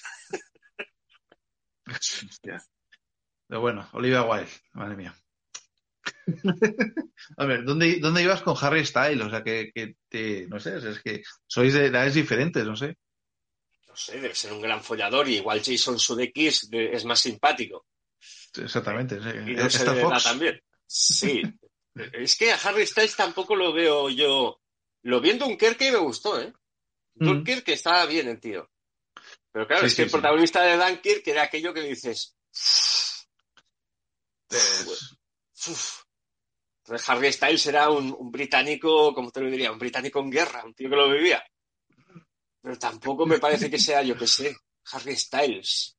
Bueno. Es un poquito más sangre que Timothy de Chamel, que al menos este sí que es buen actor, ¿no? Es verdad. No, sí, sí, el, el Chalamet.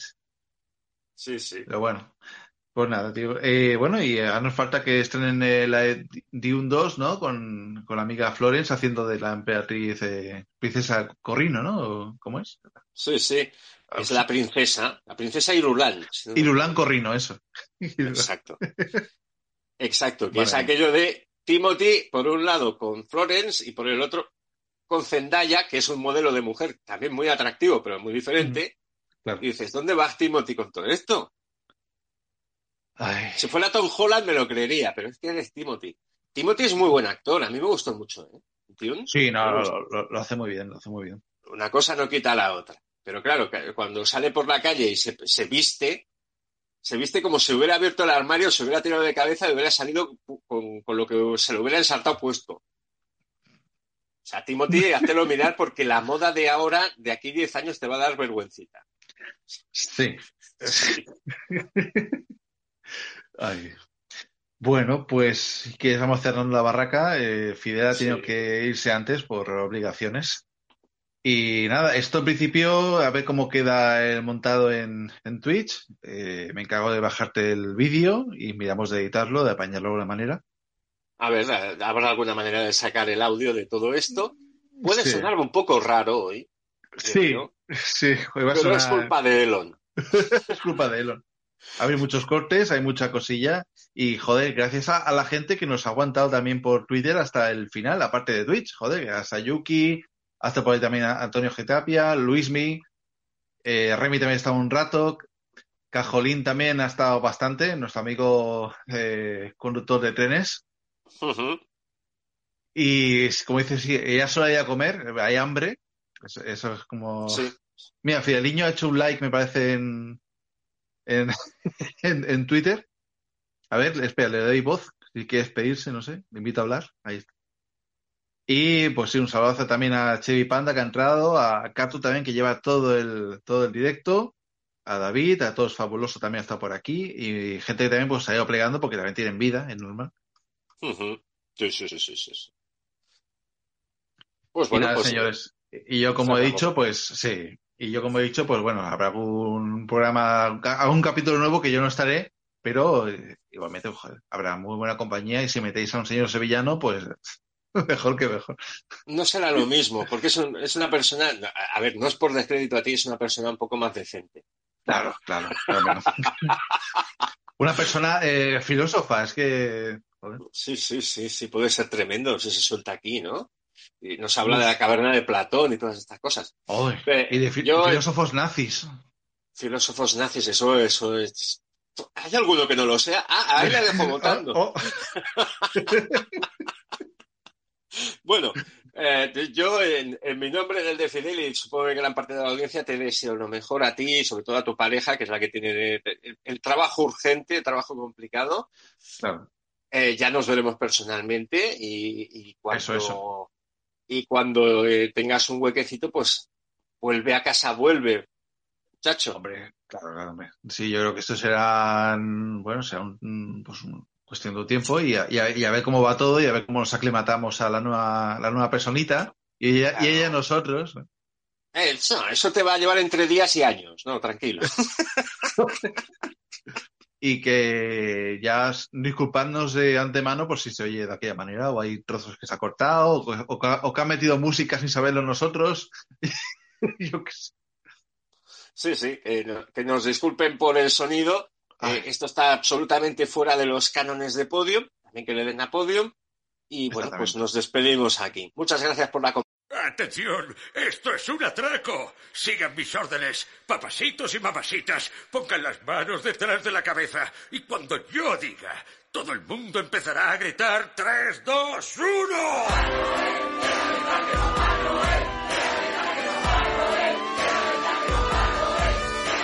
Esta noche tú y yo nos vamos a despechugar. Un pedito rico en la cena de Navidad. Ponte un gallo un sexy rojo pa' perrear. Mete el anillo en la copa y salte pa' chingar. Lléname el tanque. Mete la manguera pa' que me arranque. Eh, eh, eh. Lléname el tanque. Mete la manguera pa' que me arranque. Lléname el tanque. Mete la manguera pa' que arranque. Pa' que me arranque. Papá Noel, lléname el tanque. Lléname el tanque. Mete la manguera pa' que arranque. Pa' que me arranque. Esta tenorra se está calentando. Papá Noel, tú y yo la parte y la terminamos. A cuatro patas y chingando. La monja de mi prima lleva seis chupitos. La muy lagarta, ¿cómo se te rima? Ahora ya no puedes quitártela de encima. Y el pringao de tu cuñado se ha bebido el anillo, ya está cantado. Al verlo mi suegra del ataque de risa, ha flipado y se ha desmayado. El cachondo de Papá Noel por la chimenea se ha tirado y un peta se ha echado. Se ha quedado todo relajado. Le ha quitado el chocolatillo a la burra de Belén y está todo fumado. Lléname el tanque. Mete la manguera pa' que me arranque. Eh, eh, eh. Lléname. Mete la manguera pa' que me arranque. Lléname el tanque. Mete la manguera pa' que arranque. Pa' que me arranque. Papá Noel, lléname el tanque. Lléname el tanque. Mete la manguera pa' que arranque. Pa' que me arranque. El playboy millonario de mi tía Rufino. Los años se zampa todos los langostinos y toda la pata jamón. Y este año solo quiere mi smoothie true fruits. El muy mamón. Llamen a Mr. Policeman y que lo detengan por ladrón. Din din don, din din ha comido todas las uvas. Menudo retortijón. Y con esta revolución, los reyes magos no tienen ni pa'l roscón. Esta Navidad les han cortado la luz en Oriente y se han sumado al fiestón. Y otro año más con mucho cachondeo y sin mojar el polvorón. Papá Noel, lléname el tanque. Lléname el tanque. Mete la manguera pa' que arranque. Pa' que me arranque. Papá Noel, lléname el tanque. Lléname el tanque. Mete la manguera pa' que arranque. Pa' que me arranque. Leti.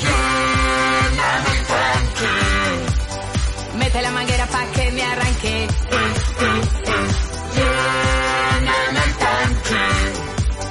Mete la manguera pa' que me arranque. Papá Noel, lléname el tanque. Lléname el tanque. Mete la manguera pa' que arranque. Pa' que me arranque. Lléname el tanque. Mete la manguera pa' que arranque. Pa' que me arranque. Esta Navidad todo vamos a cantar. ¡Ah, Papá Nui! ¡Lléname el tanque! Esta Navidad todo vamos a perrear. ¡Ay, mi tía manguera pa' que me arranque! Ande, ande, ande, he comido pavo. Todas las vecinas me chupan el raro, ¡Feliz Navidad, Julito!